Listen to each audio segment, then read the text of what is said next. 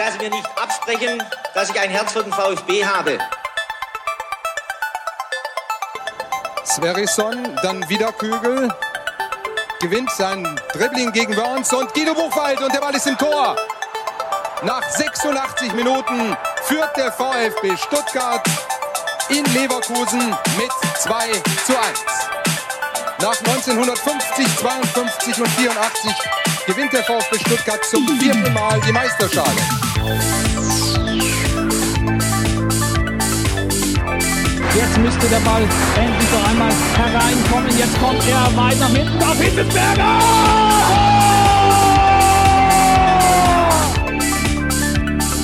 Mario Gomez, spitze Winkel, noch einmal nach innen, Pizza hat den Ball und es gibt noch einmal Abstoß vom Tor. Und jetzt ist das Spiel aus und der VfB Stuttgart ist deutscher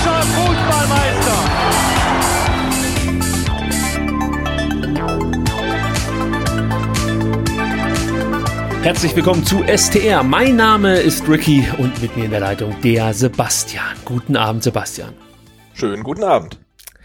Sebastian, ich weiß nicht, wie es dir geht, aber als ich letzte Woche mit dir über das Derby gesprochen habe, dachte ich mir so, wenn wir das Ding gewinnen, dann erleben alle einen euphorischen Ricky, einen euphorischen Sebastian. Wir freuen uns über den Derby-Sieg und äh, ja, sind, sind einfach glücklich darüber, dass der VfB wieder in die Erfolgsspur zurückgefunden hat. Aber irgendwie fühlt sich dieser Derby-Sieg anders an als die letzten gefühlt 50 Derby-Siege. ähm, ich weiß nicht, wie es dir geht. Äh, ist bei dir auch noch irgendwie so ja eine merkwürdige Stimmung äh, wahrnehmbar? Absolut. Also wenn du mich letzte Woche gefragt hättest, du, wir nehmen in einer Woche wieder auf, äh, wir werden das Derby mit äh, 3-0 gewonnen haben, dann hätte ich gesagt, okay, dann begrüße ich dich ähm, sicherlich mit einem Derby-Sieger-Gesang und rede dich auch die ganze Zeit nur als Derby-Sieger an und du mich bitte auch. ähm, aber nee, so, so fühlt sich's gar nicht an. Also das man hat erwartet, es ist ein großes Triumphgefühl, ähm, aber in Wirklichkeit ist es eigentlich nur äh, große Erleichterung, äh, nicht zum ersten Mal seit, äh, was waren es, 54 Jahren das Ding verloren zu haben, sondern ja, es fühlt sich einfach, ja, einfach eine Erleichterung, aber mehr auch nicht. Ja, wir werden heute natürlich ausführlich über das Spiel sprechen. Wir werden auch über die Vorkommnisse rund ums Spiel sprechen. Wir freuen uns, dass wir mit Martin Winter, dem Abteilungsleiter der Fanhilfe Karlsruhe sprechen konnten. Dieses Interview werdet ihr im Verlauf der Ausgabe hören.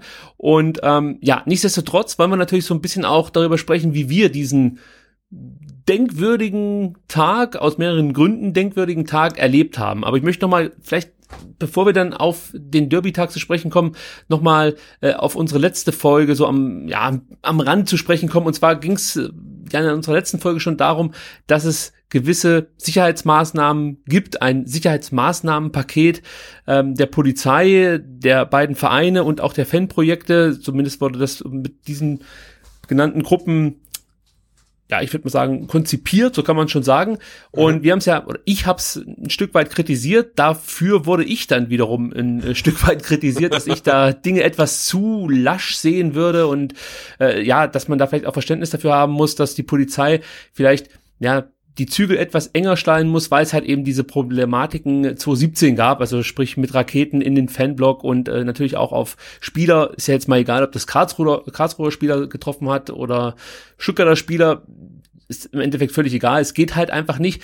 Ich wollte da nur noch mal was klarstellen. Also, ich bin natürlich nicht dafür, dass man mit Raketen, Bengalos oder sonst irgendwelchen pyrotechnischen Gegenständen andere Leute anwirft oder die in einem Fanblock zündet, denn es ist halt verboten. Und dann gehe ich einfach davon aus, oder das ist jedenfalls so gehe ich damit um, dann hält man sich halt auch daran, es gibt dieses Verbot und dann gibt's halt keine pyrotechnischen Gegenstände. Aber was ich zum Ausdruck bringen wollte, ist, dass ich kein Problem habe mit Pyrotechnik, weil ich es an und für sich eigentlich ja eine ein schönes Fanutensil finde, sag ich mal. Ich finde, es gibt immer eine besondere Stimmung, gerade natürlich bei Abendspielen, deswegen gefällt es mir, aber ich, ich sage deswegen natürlich nicht, dass man das jetzt illegal irgendwie zünden solle oder sonst irgendwas.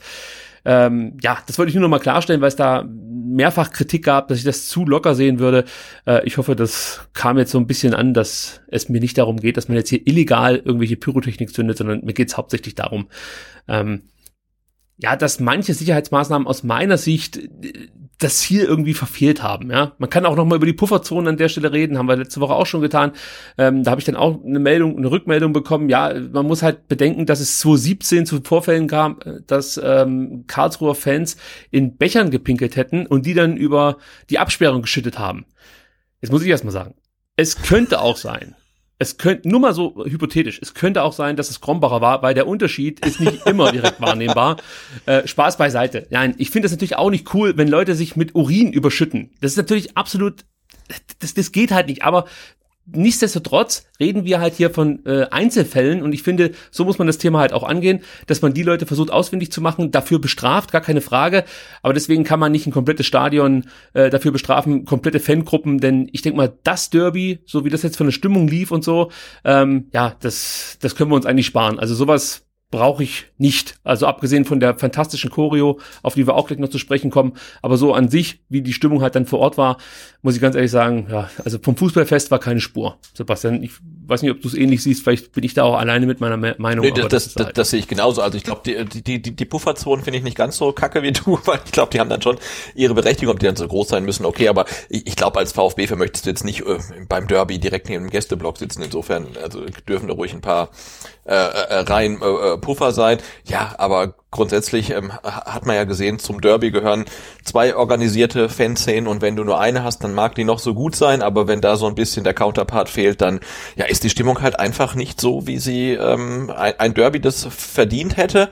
Ähm, und jetzt weiß ich nicht, ob wir nächste Saison wieder ein Derby äh, in, in Stuttgart haben ähm, oder nicht. Ähm, ich glaube, wir hoffen eher nicht, aber wer weiß. Aber nee, aber ich das, denke, das Spiel am Sonntag ähm, hat jetzt ja ähm, richtungsweisende Wirkung. Ne? Also wie, wie geht's mit, mit dem Derby, mit allen Derbys dann weiter? Ne? Findet das dann vielleicht in Zukunft komplett ohne Gästefans statt, weil die sagen, bevor wir uns bei euch irgendwie drangsalieren lassen, bleiben wir zu Hause, sagt man, nee, komm, dann lädt man die gar nicht erst ein. Es gibt gar kein Gästekontingent, sondern wir machen das Ding halt voll mit 60.000 VfB-Fans, haben wir so gar keinen Ärger. Ähm, also das finde ich eine ganz ähm, spannende Entwicklung und hoffe halt dass er, dass sie ähm, sich zu, zugunsten des Fußballs entwickelt und nicht ähm, zugunsten irgendwelcher anderen Aspekte. Ähm, aber ich glaube, das wird jetzt eine eine spannende Entwicklung, weil das war irgendwie, ja, wie gesagt, für mich ähm, richtungsweisend, was da am Sonntag passiert ist.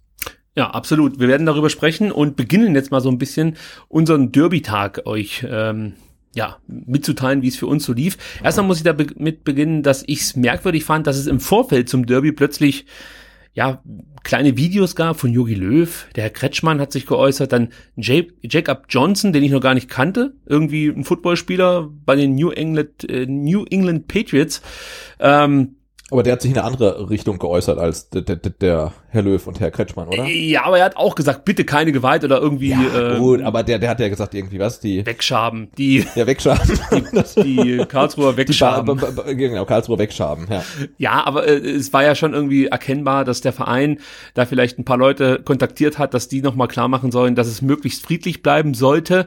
Das fand ich auch ein Stück weit merkwürdig, dass es da extra diese Videos gab, weil. Ja, gut, also ich ähm, finde, wenn jetzt der, der, der Landesvater ja. sich meldet mit einem Video an beide Fanlager und das halt über die Kanäle von Baden-Württemberg quasi veröffentlicht wird und er sagt irgendwie, hey, freu mich drauf und bleib friedlich, dann, dann finde ich das völlig okay. okay. Aber wenn jetzt Yogi Löw ein Video aufnimmt, das dann auf äh, von beiden Vereinen wirklich komplett identisch ähm, veröffentlicht wird, so dass man denkt, erstmal, ah, guck mal, der Löw macht was für einen VfB, und man einfach, oh, der hat für einen KST genau das gleiche gemacht, also es war ja ein dasselbe Video, mhm. dann, dann finde ich das komplett schräg. Also das äh, fand ich, äh, ich persönlich fand das komplett daneben. Äh, ich finde, wenn das der, der Ministerpräsident macht, dann ist das okay, weil der möchte ja, dass äh, sein äh, schönes Bundesland halt auch genauso schön bleibt, wie es vorher war. Ähm, aber diese Löw-Aktion fand ich äh, furchtbar.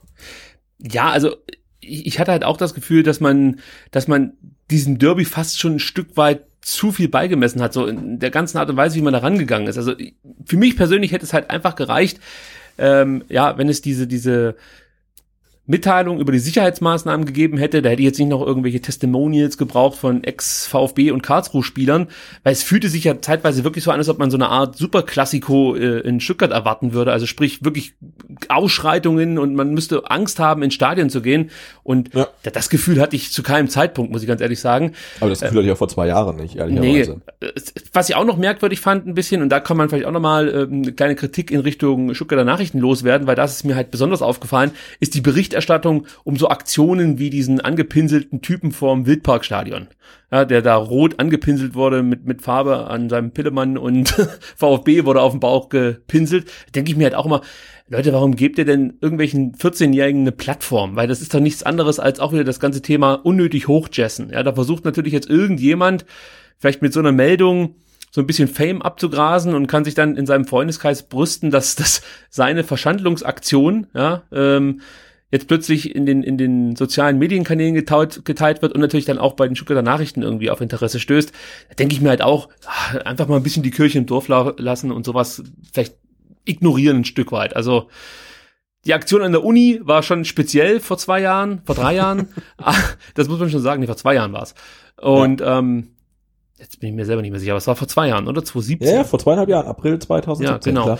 Ähm, ja, aber jetzt, wie, wie diese Aktion mit der Statue, da, da denke ich mir halt, komm, ja, das war ein dummer, dummer Jungenstreich. Ja. Ich glaube, diese Statue muss ja eh irgendwie umgesetzt werden oder, oder sonst was halt. Also, äh, ist gerade egal, aber das war, ja klar, das hatte ja halt irgendwie äh, so Viertklässler-Niveau oder meinetwegen Sechstklässler-Niveau. Das kann man zur Kenntnis nehmen, kann man jetzt blöd finden oder toll finden, aber es ist sicherlich keine Zeitungsmeldung äh, wert, finde ich auch. Gut, dann kommen wir mal zu unserem Derby-Tag. Also, Sebastian, fang du vielleicht mal an. Du warst ja auch relativ früh da, früher als sonst, wenn ich das richtig Ja, das ist richtig. Ja, ich bin um, ich glaube, ich bin um 11 Uhr hier gestartet und bin ähm, mit der ähm, S2 nach Cannstatt gefahren, die auch schon ja, relativ gut ähm, besucht war mit VfB-Fans, die dann auch äh, äh, ja sehr eindrucksvoll widerlegt haben, dass man um diese frühe Uhrzeit noch kein Bier trinken kann. Also das war war, war super. Und bin dann halt ähm, bis Cannstatt ähm, gefahren und äh, dort dann dann ausgestiegen. Und dort wurden wir dann auch schon erwartet von, ich weiß gar nicht, jetzt auf dem Bahnsteig standen vielleicht so 15 bis 20 äh, Einsatzkräfte. In Robocop-Uniform in Robocop-Uniform und äh, wie gesagt, der, der eine hatte auf seinem Rücken ähm, so eine Art Taucherflasche mit Schlauch und wir äh, fragen uns immer noch, Feuerlöscher, Flammenwerfer, ähm, Tränengas im, im, im, im Value-Pack, also keine Ahnung, was das war. Ähm, aber das habe ich noch ähm, so auch noch nicht gesehen. Aber sonst halt ja klar, äh, äh, sonst äh, fulgiert und äh, bereit, jeglichen Krawall niederzuschlagen. Ja, ich glaube, die letzte Möglichkeit, alkoholische Getränke zu sich zu nehmen, war es nicht. Aber äh, wenn ich es richtig gesehen habe, hast du über Twitter auch keine Rückmeldung bekommen. Du nee, hast ja die nix. Polizei also es gab halt, du eben sagte, Feuerlöscher, was ich ja nicht ganz äh, unwahrscheinlich finde, aber andererseits, warum sollte ein Polizist einen Feuerlöscher auf dem, auf dem Rücken haben? Also äh, für die Leute, die mit einem gezündeten Bengalo aus der S2 aussteigen. Oder, also ich, Kannst ich, ich eh gerne wissen, ich habe bisher noch nicht gesehen, ähm, habe aber noch keine Auflösung gehabt. Ich habe mich natürlich informiert über pyrotechnische Gegenstände. Also Bengalo kannst du nicht mit Wasser löschen, da hilft nur Sand. Ja, also okay. das äh, wurde mir eindrucksvoll bewiesen auf einem oder in einem YouTube-Video, das ich mir noch angeschaut habe. Nicht, dass Gut, ich, ich habe mir vorher noch YouTube-Videos angeguckt mit äh, äh, Tischtennisbällen und Alufolie und das klappt ja wirklich. Übrigens musste ich ein bisschen lachen, als ich am Samstag die Meldung mitbekommen habe, dass äh, Rauchpulver im, im Karlsruher oder ja im Gästefanblock äh, vermutet oder gefunden wurde. So genau weiß ich es jetzt nicht. Da dachte ich, das kann doch wohl nicht wahr sein. Ich spreche von UBXO, dem großartigen Rauchpulver aus Hechingen, und plötzlich wird äh, Rauchpulver im Gästefanblock gefunden. Ob das eine Botschaft war von den Karlsruhern, aber na, ich glaube nicht. Gut. Ich war ja auch noch am, am Samstag, das ist kurz off-topic, am Samstag ähm, auf der Messe in Stuttgart hat. Da gab es ja die, also ich war mit meinem Sohn äh, eigentlich auf der Spie Spielemesse und Modellbau, aber da war ja irgendwie so ein ganz krudes Sammelsurium. Da war ja noch die Animal mit Pferden und Hunden und Katzen und eine, ne, ne, ne Veggie-Messe und dies und das. Und auf der Modellbaumesse gab es auch einen, der macht so ähm, Raketenmodelle. Ne? Die kann man dann wirklich relativ weit hoch in die Luft schießen. Und da standen wir halt, dann bin ich so ein bisschen weitergegangen und der hat dann tatsächlich dort auch äh, Rauchtöpfe angeboten. Oh. Oder dachte auch, also das, äh, kurz weg so Last-Minute-Schnäppchen noch für irgendwelche ähm, äh, Fußballfans vielleicht jetzt auf der Messe sind, aber also der hat die ähm, auch dort auf der Messe angeboten, so ähm, zum, zum, zum Mitnehmen in verschiedenen Farben. Wenn wir schon bei Anekdoten sind, Sebastian, dann verrate ich dir, was ich auf der Spielemesse in Stuttgart ähm, ja, mir erschleichen konnte, muss ich fast schon sagen. Und zwar ist es meinem Vater damals in den 90er Jahren gelungen, ein, wahrscheinlich ein Super Nintendo muss es gewesen sein, äh, abzukaufen mit so einem, mit so einer Super Soaker Kanone, sag ich jetzt mal. Ja, ich war ja, ja. ganz stolz darauf, dieses Gerät zu besitzen, denn äh, mir ist das vorher in keinem Spielzeugladen irgendwie untergekommen und ich dachte, ich habe jetzt hier eine Weltneuheit. Also ich weiß es nicht, vielleicht war es sogar eine, aber ich vermute mal nicht, wenn sie in Stuttgart ähm, damit aufgewartet haben, kann ich mir vorstellen, dass es vielleicht irgendwo anders auf der Welt dann doch schon mal im Laden stand. Gut, aber das äh, nur so am Rande. Gut, dann kann ich schon mal erzählen, wie es für mich sich äh, so zugetragen hat. Ich bin nämlich auch sehr früh los, schon um 10 Uhr, weil ich dachte, du kannst eigentlich nicht früh genug da sein, weil äh, ja mein, mein Stammparkplatzgebiet, so nenne ich es jetzt mal, rund um die Benzstraße, ähm, ja, wurde ja großräumig abgesperrt, deswegen musste ich meine äh, Parkbemühungen verlegen und ich dachte, ich parke da beim Mega, also bei dieser ja, Schlachthof, ja. ja, Schlachthof, genau. Aber ich wusste nicht, dass äh, bei diesem, bei dieser Mega-Geschichte da irgendwie eine Messe oder sowas stattfand. Sprich, die Parkplätze waren alle reserviert für Mega-Besucher. Und äh, dann habe ich mich halt einfach vor eine Einfahrt gestellt, aber das ging auch erstmal. Also ich wurde nicht abgeschleppt und offensichtlich äh, wurde an diesem oder in diesem Baubetrieb an einem Sonntag auch nicht gearbeitet. Ich bin da einfach mal äh, hingegangen und muss sagen, habe gewonnen. Gut, und verm- vermutlich gab es ja auch eh keine Polizeikräfte mehr, die irgendwie so ein Parkdelikt hätten irgendwie protokollieren können. Wobei, ich habe meine Autotür aufgemacht und das erste, was ich gehört habe, war der kreisende Polizeihubschrauber über dem Neckarstadion. Und ich dachte mir echt so, das kann doch echt nicht wahr sein. Das ist wirkt wirklich wie so eine, weiß ich nicht, G20-Demonstration. Ja, du bist jetzt in der Nähe des Krisengebiets. Jetzt musst du langsam aufpassen, dass du hier nicht irgendwie noch angegriffen wirst von irgendwelchen Gegnern, was auch immer für Gegner das dann sind. Man weiß es ja nicht so genau, sind es die Karlsruher oder doch die Polizei. Denn ich muss ganz ehrlich sagen, auf dem Weg zum Stadion ja, fand ich das schon irgendwie be befremdlich, wie viel Polizei dort aufgeboten wurde und ähm, ja, dann auch diesen, diesen Wasserwerfer bei der Schleierhalle zu sehen, das fand ich, pff, ich weiß nicht, so, in mir löst das irgendwie so ein Gefühl aus, wir gegen euch. Also weißt du, als ob die jetzt da sind, um, um also ich habe nicht das Gefühl, dass die mich schützen vor irgendwas, sondern äh, die haben mich jetzt genau im Auge. Also mach jetzt hier bloß keinen Fehler, sonst knallt. So in der Art kam das äh, bei mir an. Ich weiß nicht, ob es dir ähnlich ging. Vielleicht ist es auch mein schlechtes Gewissen, was ich immer mit mir rumtrage. Nee, also die- diesen, diesen, diesen, diesen, diesen Wasserwerfer, das war ja dann quasi Kreuzung Mercedes und Benzstraße, ähm, den fand ich auch ein bisschen befremdlich, vor allem der ist ja so gebaut, du weißt ja gar nicht, wo vorne und wo hinten ist, wenn du so von der Seite draufläufst. Sieht ein und ich bisschen dachte, aus wie der neue halt Tesla. Richtung, ja, genau, also schwäbischer äh, Cybertruck, ne? so sieht er ja aus.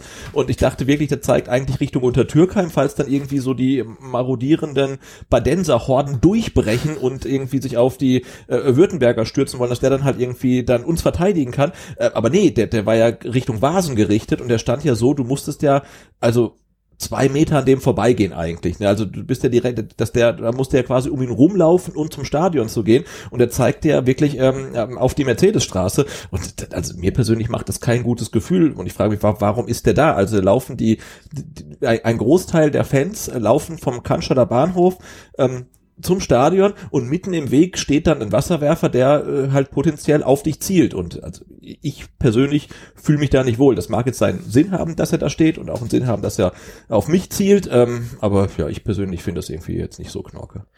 Was ich vielleicht da auch noch mal ganz kurz berichten kann, letztes Jahr war ich mit meiner Tochter im Stadion. Wir waren noch Bundesligist und ich weiß nicht genau, ähm, ja, wann das war, also sprich gegen welchen Gegner, aber ich war halt mit meiner Tochter im Stadion und da stand auch die Polizei mit so Maschinengewehren in der Mercedesstraße. Und meine Tochter fragt mich so, ja Papa, warum stehen die denn hier mit Gewehre? Und ich wusste echt nicht, was ich jetzt da sagen soll, weil egal was ich sage, es muss ihr ja Angst machen, ein Stück weit. Also wenn ich jetzt Ja. sage, die beschützen uns, ja vor was? Und was soll ich jetzt erzählen? Also ich finde es halt auch wirklich so, zum einen finde ich sinnlos, wir haben uns ja auch vorm Spiel darüber unterhalten, was willst du mit einem Ma- Maschinengewehr in einer größeren Menschenmenge? Also du kannst das im Endeffekt nicht einsetzen, weil der Kollateralschaden viel zu hoch wäre. Und auf der anderen Seite, ähm, ja, sorgst, sorgst du halt für so ein, so ein gewisses, ja, Angstgefühl bei, bei, ja, vielleicht kleineren Fußballfans und vielleicht auch bei den ein oder anderen großen Fußballfans. Also, so richtig deeskalierend wirkt das auf mich nicht, um es mal vorsichtig auszudrücken. Nein, und ich habe ja auch kein, ich fühle mich auch nicht wohl auf dem Stuttgarter Weihnachtsmarkt, wenn da Polizeibeamte mit ähm, automatischen äh, Waffen stehen, weil ich denke immer große Menschenmengen und automatische Waffen, das ist, klingt irgendwie nach keiner guten Mischung. Ähm, da, da hast du vielleicht noch so eine abstrakte ähm, Terrorgefahr, die du irgendwie abwehren möchtest, aber äh, jetzt rund um ein Fußballstadion, also ich glaube, man kann ja über Ultras und vielleicht auch Hooligans sagen, was man will, aber die kommen ja wirklich in den seltensten Fällen mit automatischen Waffen. Also das ist halt einfach nicht so und äh, ja, äh, ich, äh, ich persönlich kann es nur wiederholen, fühle mich da einfach nicht wohl. Gut, wir kamen dann am Palm Beach an, also fast zeitgleich. Du warst, glaube ich, ein paar Minuten nach mir da und haben da unsere Homies, sage ich jetzt mal, so getroffen. Und ich weiß nicht, wie es dir ging, aber ich äh, spürte auch da, dass es den meisten ziemlich auf den Sack ging, äh, wie das so um Stadion herum aussieht, dass es diese, äh, ja, ich sag mal, besonderen Maßnahmen der Polizei gibt und ähm, ja gleichzeitig machte sich natürlich auch so ein Stück weit Unbehagen breit. Ja, geht es heute gut gegen den KSC, aber es war wirklich eine ganz, ganz ungemütliche Stimmung. Es war einfach nicht so schön und unbeschwert, wie das sonst beim Becherpfand so zu sich geht. Also das gefällt uns ja eigentlich, glaube ich, allen immer ganz gut. Das ist fast schon ein Ritual vor jedem Heimspiel. Und ähm, ja, da fehlte so ein Stück weit die Lockerheit. Und das lag jetzt nicht nur daran, dass es halt einfach ein wichtiges Spiel war, sondern ja, man fühlte sich irgendwie unwohl. Ja, ich habe das auch von einigen Leuten dann mitbekommen, die sonst äh, in der Cannstatter Kurve stehen, die gesagt haben, hey, ich weiß noch nicht mal, ob ich, zum Beispiel die Uta hat das gesagt, ich weiß noch nicht mal, ob ich meinen Fotoapparat mit reinkriege oder ob jetzt meine Tasche ein Stück weit zu groß ist.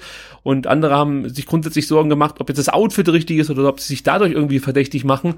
Also es, es fühlte sich nicht so an, wie ich mir das vorstelle im Vorfeld eines Fußballfests und ich benutze diesen Begriff sehr gerne, denn er stammt ja von unserem Finanzvorstand Stefan Heim, der ja, ähm, ja gesagt hat, er möchte dafür sorgen, dass das für alle ähm, ja, Fußballfans ein Fußballfest wird. Und ähm, das fühlte sich im Vorfeld nicht danach an, muss ich ganz ehrlich sagen. Nee, und dass man halt irgendwie von einem Spiel wie jetzt gegen den KSC jetzt nicht so ganz äh, locker und unbeschwert sein Bier trinkt, wie zum Beispiel vor einem Heimspiel gegen Wien Wiesbaden, wo du denkst, dass man das locker gewinnt, ist, ist klar. Aber du hast normalerweise echt so ein nervöses Kribbeln und bist irgendwie so ein bisschen angespannt. Aber ich, ich gebe dir recht, es hat sich am Sonntag irgendwie ein bisschen anders angefühlt. Also es war sehr voll, klar, es war ausverkauft, also es war sehr voll dort.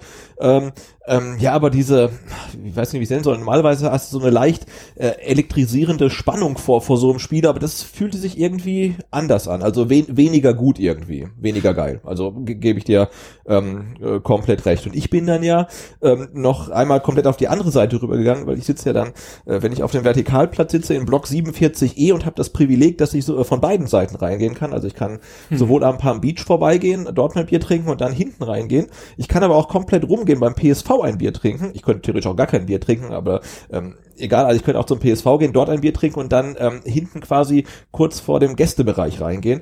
Ähm, und das habe ich noch gemacht. Ich bin dann noch zum PSV gegangen und ähm, habe mich da noch mit dem, mit dem Andreas getroffen und ähm, und da haben wir dann zum ersten Mal zumindestens die Gästefans gehört. Also gesehen habe ich die ganze Zeit keinen, aber gehört haben wir sie. Und ich gehe davon aus, dass man sie laut vernommen hat. Mm, die wurden, die kamen in relativ kleinen Gruppen rein, also ah, okay. nicht, nicht organisiert oder so en bloc. Das, war, das können wirklich nicht mehr als fünf bis zehn gewesen sein, also es war nicht wirklich laut. Okay. die äh, gingen dann ja in den Gästeblock rein, waren ähm, äh, hinter dem Zaun, der Zaun war noch mit Planen abgehängt, also man, man konnte sie nicht mal sehen. Und da muss ich sagen, das Konzept finde ich gut, also dass man halt die Fanlager wirklich strikt voneinander trennt, also dass man wirklich höchstens akustisch was voneinander mitbekommt, ähm, ist sicherlich gut, weil sonst wäre garantiert der eine oder andere Bierbecher geflogen, was jetzt auch kein Weltuntergang ist, aber wenn man es vermeiden kann, ähm, vermeidet man das. Ähm, aber da hatte ich dann äh, das, das erste und einzige Mal so ganz leichten ähm, Kontakt mit äh, den Fans des Gegners. Ja, ich bin ähm, ja ganz ganz üblich von der Haupttribüne reingegangen und ähm, habe mir erstmal angeguckt, wie so die Sicherheitskontrollen aussehen. Also man konnte schon feststellen, dass es da Unterschiede gab zwischen Cannstatter Kurve und Haupttribüne. Also die Haupttribünenleute sind relativ fix durchgekommen. Kann ich natürlich auch nachvollziehen, dass man natürlich jetzt, äh, sagen wir mal, da, wo die Ultras erwartet werden, ein bisschen genauer kontrolliert als ähm, ja beim Haupttribünenpublikum. Das lasse ich mir noch gefallen. Interessant fand ich es dann, als ich reinkam und schon gesehen habe, dass der Karlsruher Block nicht so ganz gefüllt war. Das hat mich schon mal direkt verwundert, weil ähm, ja, ich bin halt davon ausgegangen, dass der, dass der Fanblock an sich komplett voll sein wird. Ähm, weil ich glaube 3000, äh, 300 oder 700 Karten wurden, wurden ja verkauft und das müsste ja eigentlich reichen, um diesen Block zu füllen. Später stellte sich ja heraus, dass da einige Fans, ähm, ja, ich würde mal sagen, zurückgehalten wurden und nicht ins Stadion gehen durften. Da kommen wir nachher noch drauf zu sprechen. Ähm, und was mir auch sofort aufgefallen ist, waren die fehlenden Blockfahnen und allgemein die Fahnen im Gästefanblock. Also da fehlte gleich so richtig was und auch da muss ich ganz ehrlich sagen, das ist halt einfach nicht cool, wenn du das so siehst. Also so möchte man es halt nicht sehen, weil im Endeffekt war mir da schon so ein Stück weit klar, dass es zwar natürlich von unserer Kurve mega Support geben wird und die werden Gas geben, war auch so das ganze Spiel über, aber es fehlt natürlich dann das Hochschaukeln, ja, dass die Gäste dann ja.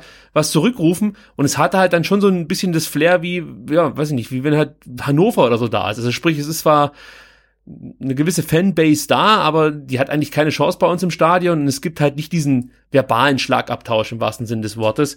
Und das hat mich da schon gestört, also als ich ins Stadion gegangen bin. Ansonsten muss ich sagen, die Stimmung beim Aufwärmen und so war ja fantastisch. Also das ging ja wirklich schon sehr, sehr früh los, dass die Kurve sich eingesungen hat und ordentlich Stimmung gemacht hat. Natürlich musste wieder die Fraktion ihr altes Lied da plärren, also ich weiß nicht, ich, ich, ich oder anders ich, ich bin da sehr empfindlich und ich reg mich wahrscheinlich immer viel zu sehr darüber auf. Aber nur mal jetzt, vielleicht kannst du es mir erklären. Wieso spielen die dieses Lied nachdem die Aufstellung durchgegeben wird, direkt vor dem Spiel? Also, das, das war für mich fast so eine Art Stimmungskiller, muss ich ganz ehrlich sagen. Ging es nur mir so? Wahrscheinlich ging es wieder nur Ach, mir so. Ich, ich, ich habe jetzt äh, weder mit der Fraktion noch mit dem Song irgendwie ein großes Problem. Also Okay. ich brauche das nicht unbedingt, finde es auch nicht furchtbar, aber ich gebe dir schon recht, vom Timing her könnte man es wahrscheinlich äh, vor der Aufstellung äh, stattfinden lassen. Dann die Aufstellung, dann geht's halt wirklich los, weil klar, so äh, aufgedrückte äh, Geräuschkulisse ist halt immer ein bisschen blöd. Je näher es dann zum Anpfiff geht, desto blöder wird's. Und das könnte man sicherlich dann vielleicht auch ein bisschen früher stattfinden lassen. es war ja fast schon peinlich, als der Sänger immer wieder versucht hat, das Stadion zu animieren, jetzt das Lied mitzusingen. Äh, also es hat halt einfach nicht funktioniert, weil die meisten, glaube ich, jetzt nicht so Bock auf diesen Song haben. Und ähm, ja, für mich muss es halt so sein, dass es die Aufstellung gibt und dann ähm, ja kommen die Mannschaften oder in dem Fall geht die Choreo los. Da können wir vielleicht auch noch mal kurz was dazu sagen. Also ich, ich sag's ja immer wieder, im Stadion ist es bei mir so, dass ich eigentlich meine Ruhe haben will. Also meine Ruhe jetzt, äh, was, was das angeht, dass mich Leute während dem Spiel ansprechen und so. Ich möchte es einfach beobachten. Und ähm, ja, bei der Choreo, muss ich ganz ehrlich sagen, ist mir nicht nur oder habe ich nicht nur Gänsehaut bekommen, sondern ach, da wurde ich schon ein bisschen emotional. Also ich musste nicht weinen, aber ich, ich fand das, ich fand das einfach beeindruckend. Ja, ich Ja, sehe sehr halt beeindruckend, ja. diese Arbeit, die da drin steckt, dass das eine, aber dass es dann auch so funktioniert und so aussieht. Ich, ich ziehe da echt meinen Hut vor dem Kommando. Es ist ja nicht die erste fantastische Choreo, aber wenn ich sowas sehe, das ist, äh, also ja, ich bin einfach nur beeindruckt und emotional berührt. Das finde ich einfach großartig. Es ist wirklich eine Ehre, sowas miterleben zu dürfen. Noch schöner ist es für mich, wenn ich unter diesen Planen selber drunter stecke. Ja, das hat dann nochmal eine ganz andere, besondere Atmosphäre, also wenn man Teil der Choreo ist. Aber das zu sehen, hautnah mitzuerleben und auch die Stimmung ja, der, der, der Haupttribüne, der Gegengerade und so zu spüren, die das natürlich abgefeiert haben, was da passiert, diesen, diesen Stolz, den alle versprüht haben, was hier gerade passiert, was unsere aktive Fanszene auf die Beine stellt, äh, das fand ich großartig und musste auch ein bisschen daran denken, dass man ja mit diesen Maßnahmen auch ein Stück weit ja gerade die aktiven Fanszenen, ich würde mal sagen, äh, ja schon ein Stück weit schaden möchte. Ja, Ich glaube, wir haben es ja auch im, in der letzten Zweitligasaison gesehen. Ach, ich, das ist jetzt irgendwie gefährliches Halbwissen, aber ich glaube, es war, ähm, als, als Dresden da war, die dann auch eine Auswärtschoreo gezeigt haben. Ähm, ne? Also, und wenn du natürlich sagst, es gibt keine Blockfahren, es gibt kein gar nichts, dann unterbindest du sowas natürlich rigoros. Und äh, je, je mehr es davon gibt, desto schöner wird natürlich das Gesamterlebnis. Also wirklich völlig unabhängig von dem, was die 22 Leute da unten auf dem Feld dann zusammenspielen. Aber äh, es ist halt einfach toll, ne? Und äh, je restriktiver du halt gegen die Fans vorgehst, ähm, desto öder äh, wird's halt ähm, einfach. Und man stellt sich halt vor, Karlsruhe hätte halt äh, dagegen gehalten mit, was weiß ich nicht, äh, Fahnen und, und, und sonst was halt. Ne? Das wäre natürlich noch viel grandioser gewesen. Absolut, also da fehlt mir so ein bisschen das Verständnis für die Fankultur. Also jetzt nicht nur von der Polizei, da habe ich sowieso das Gefühl, dass die wenig Verständnis für Fankultur haben und nicht so richtig wissen, was das bedeutet. Aber manchmal fehlt mir da auch das Verständnis, ähm, ja, von den Vereinen selber. Also das ähm, muss man halt einfach sehen, wie großartig das war.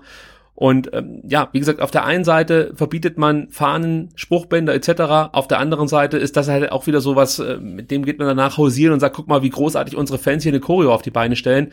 Ja, aber man muss sich halt äh, immer vor Augen halten, das würde nicht passieren oder das würde nicht zustande kommen, wenn man da vielleicht die Daumenschrauben noch mehr anzieht und ähm, ja noch mehr Leute sich vielleicht auch abwenden von dieser aktiven Fanszene, weil sie halt einfach keinen Bock haben, ständig gestriezt zu werden von Polizei.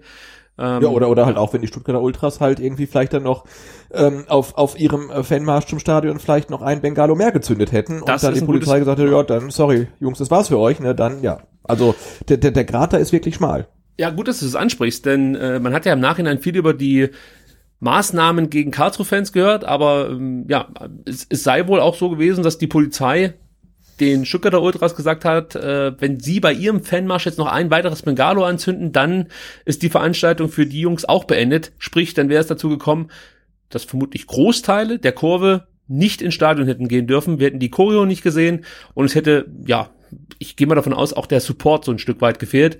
Und das muss man sich halt einfach mal vorstellen. Ja? Also, weil das ist das, was bleibt nach diesem Derby. Der 3 zu 0 Sieg ist cool, keine Frage. Aber wenn du mich fragst, hey, was verbindest du mit dem Derby 2019? Ja, bleibt bei mir halt sofort das, äh, oder kommt mir sofort die Choreo in den Sinn. Und, und dann natürlich das Ding gegen die KSC-Fans. Aber im ersten Moment denke ich halt an diese unglaubliche Choreo, die mich wirklich emotional berührt hat. Und äh, man Genau, darf auch nicht und, vergessen, äh, das ich- wird ich- komplett ich- durch ich- Spenden finanziert. Weißt du, das ist ja nicht hier Ja, ähm, irgendwie Man mag es ja auch gar nicht aus, ausmalen, wie viel, wie viel Arbeit da drin steckt. Ne? Also, und vor allem, das sieht ja in der Kurve imposant aus, aber man muss ja nur überlegen, wie, wie, wie, groß dieses Ding überhaupt ist. Ne? Das ist ja wirklich gigantisch groß. Man muss ja dann auch die Abläufe proben und so weiter. Und wie viel Geld, Zeit, Arbeit, ähm, Hirnschmalz und, und, und, und Schweiß in, in so einer Aktion steckt. Äh, also das äh, ja, ist dann schon sehr, sehr rührend einfach. Ne? Macht einen so ein bisschen stolz, dass man da in der Kurve halt so tolle Fans ähm, stehen hat. Und ähm, ja, es war, war, war wirklich großartig und äh, auch noch eigentlich vor dem Ergebnis des Spiels das äh, absolute Highlight des Derbys. Also ich verneige mich da nochmal vor der Cannstatter Kurve und natürlich insbesondere vor den Ultragruppierungen, die sowas immer möglich machen. Ganz, ganz großes Kino. Und ja, macht mich ein Stück weit stolz, dass wir so eine tolle aktive Fanszene haben. So, dann muss ich noch eins kurz aufgreifen, bevor wir dann vielleicht auf die Vorfälle rund um den KSC zu sprechen kommen, um die KSC-Fans, um es genau zu sagen. Und zwar ist mir, ist mir was aufgefallen, dass ich gar nicht so sehr kritisiert habe, sondern einfach nur anmerken wollte. Und zwar war es ja so, dass es im gesamten Stadion ein, Stadion, äh, ein Alkoholverbot gab. Also das war die Ansage, Teil des Sicherheitsmaßnahmenpakets, dass es kein Alkohol im Stadion geben darf. Und ich glaube, während der Halbzeit kam plötzlich einer meiner Nebensitzer mit sechs, also ich dachte erst alkoholfreien Bieren auf uns zu und verteilte die. Ja, ja, nimm, nimm du auch eins und hat mir auch eins in die Hand gedrückt und dann trinke ich so. Und da ich ja selten Alkohol trinke, war mir nach dem ersten Schluck klar, dass hier definitiv kein alkoholfreies Bier drin ist. Und ich fragte dann ähm, ja einen meiner Nebensitzer, das ist das, ist das richtige Alkohol oder ist das richtiges Bier? Der so, ja, ja, das ist oben aus dem VIP-Bereich, die kriegen noch das richtige Bier. Dann dachte ich mir, das kann echt nicht wahr sein, oder? Also die können doch jetzt nicht oben äh, bei den VIPs und im Businessbereich äh, Alkohol ausschenken, obwohl es praktisch die Ansage gab, dass es im ganzen Stadion keinen Alkohol geben wird. Und äh, war dann schon so ein bisschen verblüfft, dass es jetzt einfach so möglich ist. Ähm, ja, das sprach sich dann relativ schnell rum, dass irgendjemand echten Alkohol besorgen konnte. Das war wirklich wie früher, wenn es einen 18-Jährigen gab auf dem Schulhof, der Genau. beim Edeka noch Alkohol besorgen konnte. Und es bildete sich so eine kleine Schlange, muss man sagen, die dann schon so Bestellungen aufgegeben haben. Und auch Wein wurde gefordert, der wurde auch gebracht, muss man sagen.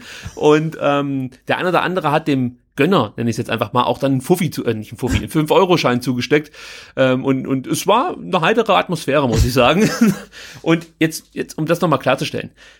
Ich habe kein Problem damit, dass es aus vertraglichen Gründen oder so in den Businessbereichen Alkohol gibt. Ja, also wenn das so ist, okay. Ich gehe auch nicht davon aus, dass äh, VIPs oder Logenbesitzer oder so plötzlich anfangen, nachdem sie ihr viertes Bier getrunken haben, irgendwelche Bengalos zu zünden oder, äh, weiß ich nicht, mit Pisse gefüllte äh, leere Behälter in Richtung, weiß ich nicht, untere Ränge zu schmeißen oder so. Ja, das ist ja das, was man den Ultras oder beziehungsweise den aktiven Fans so ein Stück weit unterstellt. Das, das glaube ich nicht.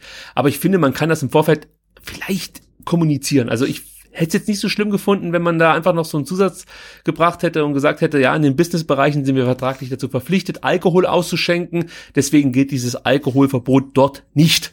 Da macht man Genau, sich, finde ich, im Nachhinein nicht angreifbar. Genau, aber ich glaube, der Punkt ist ja, du als jetzt mal als normaler Fan ähm, hast du ja mit deiner Eintrittskarte quasi das Recht, dem Spiel beizuwohnen, aber jegliches Catering musst du ja extra bezahlen, ähm, während das ja ähm, in den in den Logen und auch im Businessbereich anders ist. Da hast du ja quasi mit dem Geld, was du bezahlt hast, auch das Catering gleich inklusive. Ähm, und da ist wahrscheinlich auch irgendwie festgeschrieben, äh, welche Art von Getränken es denn da gibt.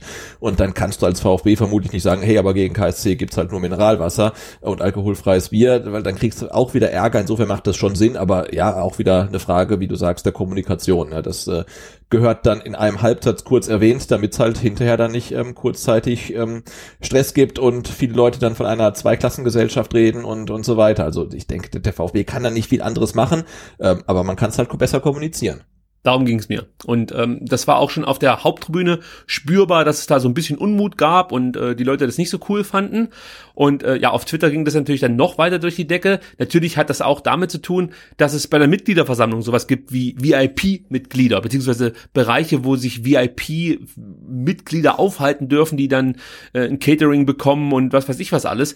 Also das alles zusammen löst halt einfach wirklich dann bei manchen ein ungutes Gefühl aus, beziehungsweise man hat das Gefühl, es gibt halt Fans zweiter und eben erster Klasse ja. und das sollte es nicht geben. Und wenn man das im Vorfeld ordentlich kommuniziert und sagt, hey, da sind wir vertraglich dazu verpflichtet, deswegen gibt's in diesen Bereichen halt doch noch Alkohol, ähm, dann wird es da auch Leute geben, die sagen, wie kann das sein? Aber kein Mensch wird im Nachhinein dann, äh, dann eine große Welle machen können, weil man immer sagen kann, ja, wir haben das halt so kommuniziert, wir sind vertraglich dazu verpflichtet und so ist es halt jetzt. Also können wir halt nicht ändern. So und andererseits ist es doch auch, wenn man es jetzt positiv sieht, schön, dass sich dann die ähm, die die die die Fans in den im, im Businessbereich äh, mit äh, dem normalen Fanpöbel solidarisieren und äh, Alkoholiker runterreichen, ist doch super.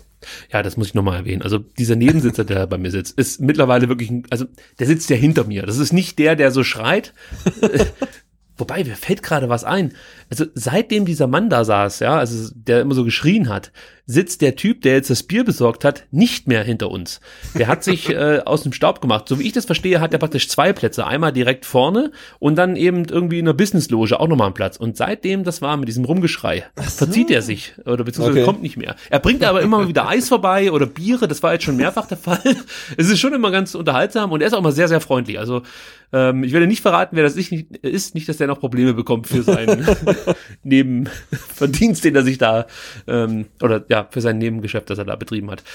Gut, dann äh, würde ich sagen, kommen wir gleich mal auf den äh, ja, Haupt- oder auf den Themenschwerpunkt zu sprechen. Und zwar gab es rund um das Spiel VfB Stuttgart gegen Karlsruher SC ja einen äh, doch sehr großen Polizeieinsatz und ähm, es gab auch dann einen ja konkreten Vorfall, dass die Polizei, ich glaube 591 Karlsruhe-Fans eingekesselt hat. Und ähm, ja, im Nachhinein wusste man jetzt gar nicht so richtig, warum. Die Polizei hat gesagt, es gab wohl äh, ja Einsatz von pyrotechnischen Gegenständen und es wurde auch Gewalt gegen Polizeibeamte ausgeübt. Die Karlsruhe-Fans bestreiten das ein Stück weit, beziehungsweise sie bestreiten es nicht, sondern sie sagen, es war eigentlich das, was man immer so erlebt, wenn Gästefans vom Bahnhof in Richtung Stadion begleitet werden. Also es flogen wohl zwei Böller, Böller und ähm, ja von Gewalt gegen Polizisten, also sprich weiß ich nicht, dass jetzt jemand sich mit denen prügeln wollte oder dass, wie er auch berichtet, irgendwelche Schilder, Bauabsperrungen oder sonst was in die Richtung der Polizisten geworfen wurden. Äh, da, hieß es jetzt von, von Karlsruher Seite, nee, da ist uns nichts aufgefallen. Ja, und die Polizei behauptet steif und fest, ja, da wurde diese rote Linie, die am Vorfeld gezogen wurde, klar übertreten. So, und Sebastian, wir haben uns dann gedacht, was machen wir jetzt mit diesem Thema? Die eine Seite erzählt das, die andere Seite erzählt das. Viele sprechen darüber und waren eigentlich nicht dabei. Deswegen dachten wir, sprechen wir mit jemandem, der vor Ort war und sich das Ganze ja aus der Nähe ansehen musste, durfte, wie auch immer. Und, genau, vor allen Dingen, weil, weil ja. wir zwei nicht dabei waren. Wir können jetzt halt, äh, unsere einzigen Eindrücke sind ja die vom KSC Gästeblock, der sich dann kurz vor Anpfiff äh, rasant leerte und dann wieder ein bisschen füllte ähm, und ähm, Hören sagen. Aber was jetzt genau passierte, da sind wir auch auf äh, Aussagen Dritter irgendwie angewiesen und deswegen äh, haben wir uns überlegt, bevor wir euch erzählen, was uns Dritte erzählt haben, äh, äh, ja, reden wir äh, direkt mit diesen Dritten und ähm, zeichnen das Gespräch natürlich auch dann auf. Genau, und ich würde vorschlagen, wir hören uns das jetzt mal an. Ähm, ja, und äh, geben ab du, an Martin. Also du musst gleich noch sagen, mit wem wir gesprochen haben. Ja, genau, das wollte ich gerade. Achso, sorry. Wir geben, wir geben ab an Martin Winter von der Fanhilfe Karlsruhe. So, wir sind jetzt verbunden mit Martin Winter, der Abteilungsleiter der Fanhilfe Karlsruhe. Guten Abend, Martin. Hallo nach Stuttgart. ich hoffe, da muss ich mir später, später nicht so oft den Mund dann mit Seife aussprechen. ja, in dem Fall sind wir uns, glaube ich, relativ nahe, so nah wie vielleicht noch nie zuvor. Denn wir haben es ja gerade eben schon in der Aufnahme ein bisschen thematisiert. Es gab natürlich äh, ja, größere Probleme rund ums Derby. Und wir dachten uns, bevor wir jetzt ähm, einfach darüber sprechen, was wir so gehört haben, rufen wir doch jemanden an, der mehr oder weniger direkt dabei war. Das ist vielleicht gleich auch mal die erste Frage. Warst du direkt mit in Untertürkheim vor Ort oder hast du das Ganze irgendwie aus sicherer Entfernung beäugen können? Nee, also ich war wirklich äh, live und direkt vor Ort. Ich hatte ähm, zum Glück, ähm, also ja, dann auch wirklich das Glück, dass ich nicht im Kessel gelandet bin, wobei das wirklich eine Sache von genau einem Meter war, weil direkt vor mir dann diese Kette zugegangen ist. Äh, sonst wäre ich auch in diesem Kessel gelandet. Aber ansonsten war ich im Endeffekt äh, komplett auf der Busanreise dabei und ja, wurde dann auch genötigt, in diesen äh, Fanmarsch entgegen der vorher getroffenen Absprache dann teilzunehmen. Vielleicht können wir da direkt mal einsteigen. Wie hat sich für dich, sagen wir mal, die ganze Situation zugetragen? Ähm, wir haben ja inzwischen mitbekommen, dass eigentlich in den Vorbesprechungen ausgemacht war, dass die Fans, die aus Karlsruhe mit dem Bus anreisen, direkt vor dem Stadion aussteigen dürfen. Das wurde dann kurzfristig geändert, weil man angeblich ja, Pyrotechnik in den Bussen vermutet hat und auch noch ja, Vermummungsutensilien, was auch immer das sein soll. Das kann ja auch schon ein ganz einfacher Schal sein. Ähm, wie wurde da mit euch kommuniziert? Wie hat sich für dich das Ganze dargestellt? Wann wusstest du, dass du nicht vor dem Stadion aussteigen darfst? Ja, also äh, für uns, äh, also man muss dazu sagen, äh, so, so eine Anreise mit Bus, ähm, ja, äh, es ist natürlich ein bisschen was anderes, als wenn man direkt mit zukommt. Ähm, wir hatten ab Karlsruhe, quasi direkt ab dem Losfahren, hatten wir unsere Zivilbeamten, die uns äh, quasi auf Schritt und Tritt äh, mit den Fahrzeugen verfolgt haben und beobachtet haben. Ähm, ungefähr 30 Kilometer, 20, 30 Kilometer vor Stuttgart wurden wir dann auch ähm, komplett von der Landespolizei in Empfang genommen und äh, in einem Konvoi dann auch nach Stuttgart hinein begleitet. Ähm, das war soweit jetzt alles nicht wirklich verwunderlich, war eigentlich genau das, womit wir auch gerechnet hatten. Ähm, Verwundert waren wir dann aber ab dem Zeitpunkt, wie wir plötzlich äh, unter Türkheimer Bahnhof standen. Und dann im Endeffekt, äh, ja, hieß es, nee, ihr fahrt jetzt nicht weiter. Und dann begann halt so äh, ein bisschen Diskussion, hat sich unser Fanprojekt hat sich da natürlich äh, mit eingeschalten. Von uns waren Leute bei den Versuch der Gespräche mit dem Einsatzleiter dabei. Ähm, der dann nach einiger Zeit, so nach einer knappen halben Stunde, sich dann auch mal bemüßigt sah, äh, mit dem Volk zu reden. Ähm, und ja, also nach einer Stunde war dann irgendwann klar, ja, es darf nicht gefahren werden, ähm, äh, es muss gelaufen werden. Es war für uns vollkommen unverständlich zu dem Zeitpunkt. Ähm, irgendwann hieß es ja dann, ja, weil gestern bei der Sicherheitsüberprüfung Pyrotechnik gefunden wurde. Ähm, war für uns dann jetzt immer auch noch nicht wirklich klar, warum wir deswegen dann nicht mit Bus vorne dran fahren dürften, aber naja, okay. Ähm, die Wege der Polizei sind nicht immer so vollkommen erklärlich. Ähm, ja, haben uns dann auf dem in, in den Marsch äh, rein, rein begleitet. Ähm, zu dem Zeitpunkt muss man auch dazu sagen, dass äh, ja die Entlastungszüge aus Karlsruhe auch ankamen. Ähm, die durften den Vorplatz ähm, vom Bahnhof auch nicht verlassen. Ähm, wir sind dann irgendwann auch aus den Bussen ausgestiegen, dann durften die dazu und dann hat sich dieser Fanmarsch dann in Bewegung gesetzt. Und es waren ähm, so 1400, 1500 Fans, die per Zug kamen und ihr kam, glaube ich, mit zwölf Bussen. So, das ist die Größenordnung, oder? Genau, also genau, also wir waren, ich müsste jetzt genau liegen, aber ich glaube, es waren ziemlich genau zwölf Busse. Die waren alle voll, das heißt nur knapp 600 Leute. Mhm. Also wir reden davon von 2000 Fans, die dann quasi da in Untertürkheim vorm Bahnhof dann irgendwie erstmal ähm, ja, festgehalten wurden. Also jedenfalls ihre weiter den Marsch nicht starten konnten, ihr konntet nicht weiterfahren und das ging ja eine ne gewisse Zeit, was dann ja meistens auch nicht für besonders gute Stimmung sorgt. Genau. Ja, Uhrzeitmäßig. Genau, also es war halt, es war halt vor allem. Ja. Von der Uhrzeit, von was reden wir da? 10.30 Uhr, 11 Uhr, als ihr am Bahnhof ankamt, oder? Äh, müsste es nochmal nachgucken, aber es war relativ früh. Mhm, also okay. ähm, Und zwischen, dürfte, und zwischen Karlsruhe und Untertürkheim wurde, gab es keine Kontrollen oder keine Durchsagen, dass da der Plan geändert wurde oder irgendwie. Also ihr, ihr wurdet im Endeffekt am Bahnhof Untertürkheim herausgebeten und wart überrascht, dass es dann doch noch ein paar Kilometer, muss man ja sagen, bis zum Stadion sind. Ja, genau. Also wir wurden da in der Kolonne durch die Stadt geführt und da waren wir irgendwann vom Bahnhof und da hat die Kolonne gestoppt und das war's. Und nach einer Zeit hat man dann versucht, mit der Polizei ins Gespräch zu kommen, was jetzt hier eigentlich los ist, warum wir nicht weiter dürfen. Dann hieß es irgendwann, nö, ihr dürft nicht fahren. Dann wurde natürlich nachgefragt, warum. Und dann hieß es ja, nö, ist Anweisung von oben. Und ja, nach einer Zeit kam dann halt das weiter dazu und hat dann gesagt, ja, ähm, wegen dem Pyrofund von gestern dürft ihr nicht laufen. Ja, super. Äh, dürft, dürft ihr nicht fahren. Weil es hieß ja später irgendwie noch, dass ähm, auch in Bussen jetzt bei der Anreise Pyrotechnik vermutet wurde oder ich weiß nicht, wie konkret wurde man da? Sebastian, hast du was mitbekommen? Wurde was gefunden oder nur vermutet, dass man was dabei hätte?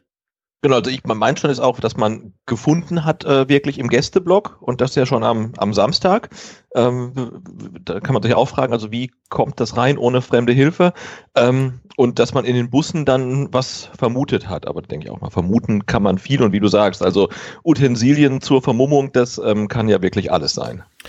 Okay, jetzt sind wir also am Bahnhof. Der, der Zug, der Tross setzt sich in Bewegung und ich habe dann jetzt ein paar Videos oder zwei Videos sehen können und da sieht man halt, dass es da immer mal so, ich, ich möchte mal sagen, Scharmützel gibt zwischen Fans und Polizei. Ich habe mir jetzt aber auch schon sagen lassen, dass das relativ normal ist, wenn Gästefans irgendwo hinkommen. Ich muss ehrlicherweise gestehen, wenn ich irgendwo auswärts hinfahre, bin ich selten der Erste, der, äh, ich sag mal, in der Ultragruppierung ganz vorne steht. Ja? Das muss ich ehrlicherweise hier gestehen. Deswegen war mir das nicht ganz klar, dass das halt normal ist. Aber vielleicht kannst du, Martin, dazu was sagen. Also das ist normal, dass es da immer so diese kleinen äh, äh Scharmützel gibt zwischen Fans und Polizei, weil die konnte man auf den Videos, die wirst du auch gesehen haben, ja schon erkennen, dass es da immer mal wieder so ein kleinen, so ein kleines Kräftemessen, möchte ich sagen, gab.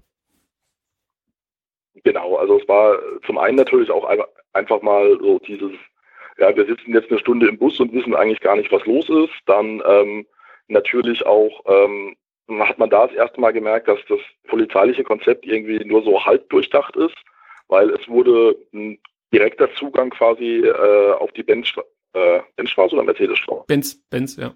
Ist da. Äh, genau, auf die Benzstraße. Ähm, wurde versperrt. Man musste also quasi halb durch den Bahnhofsvorplatz laufen.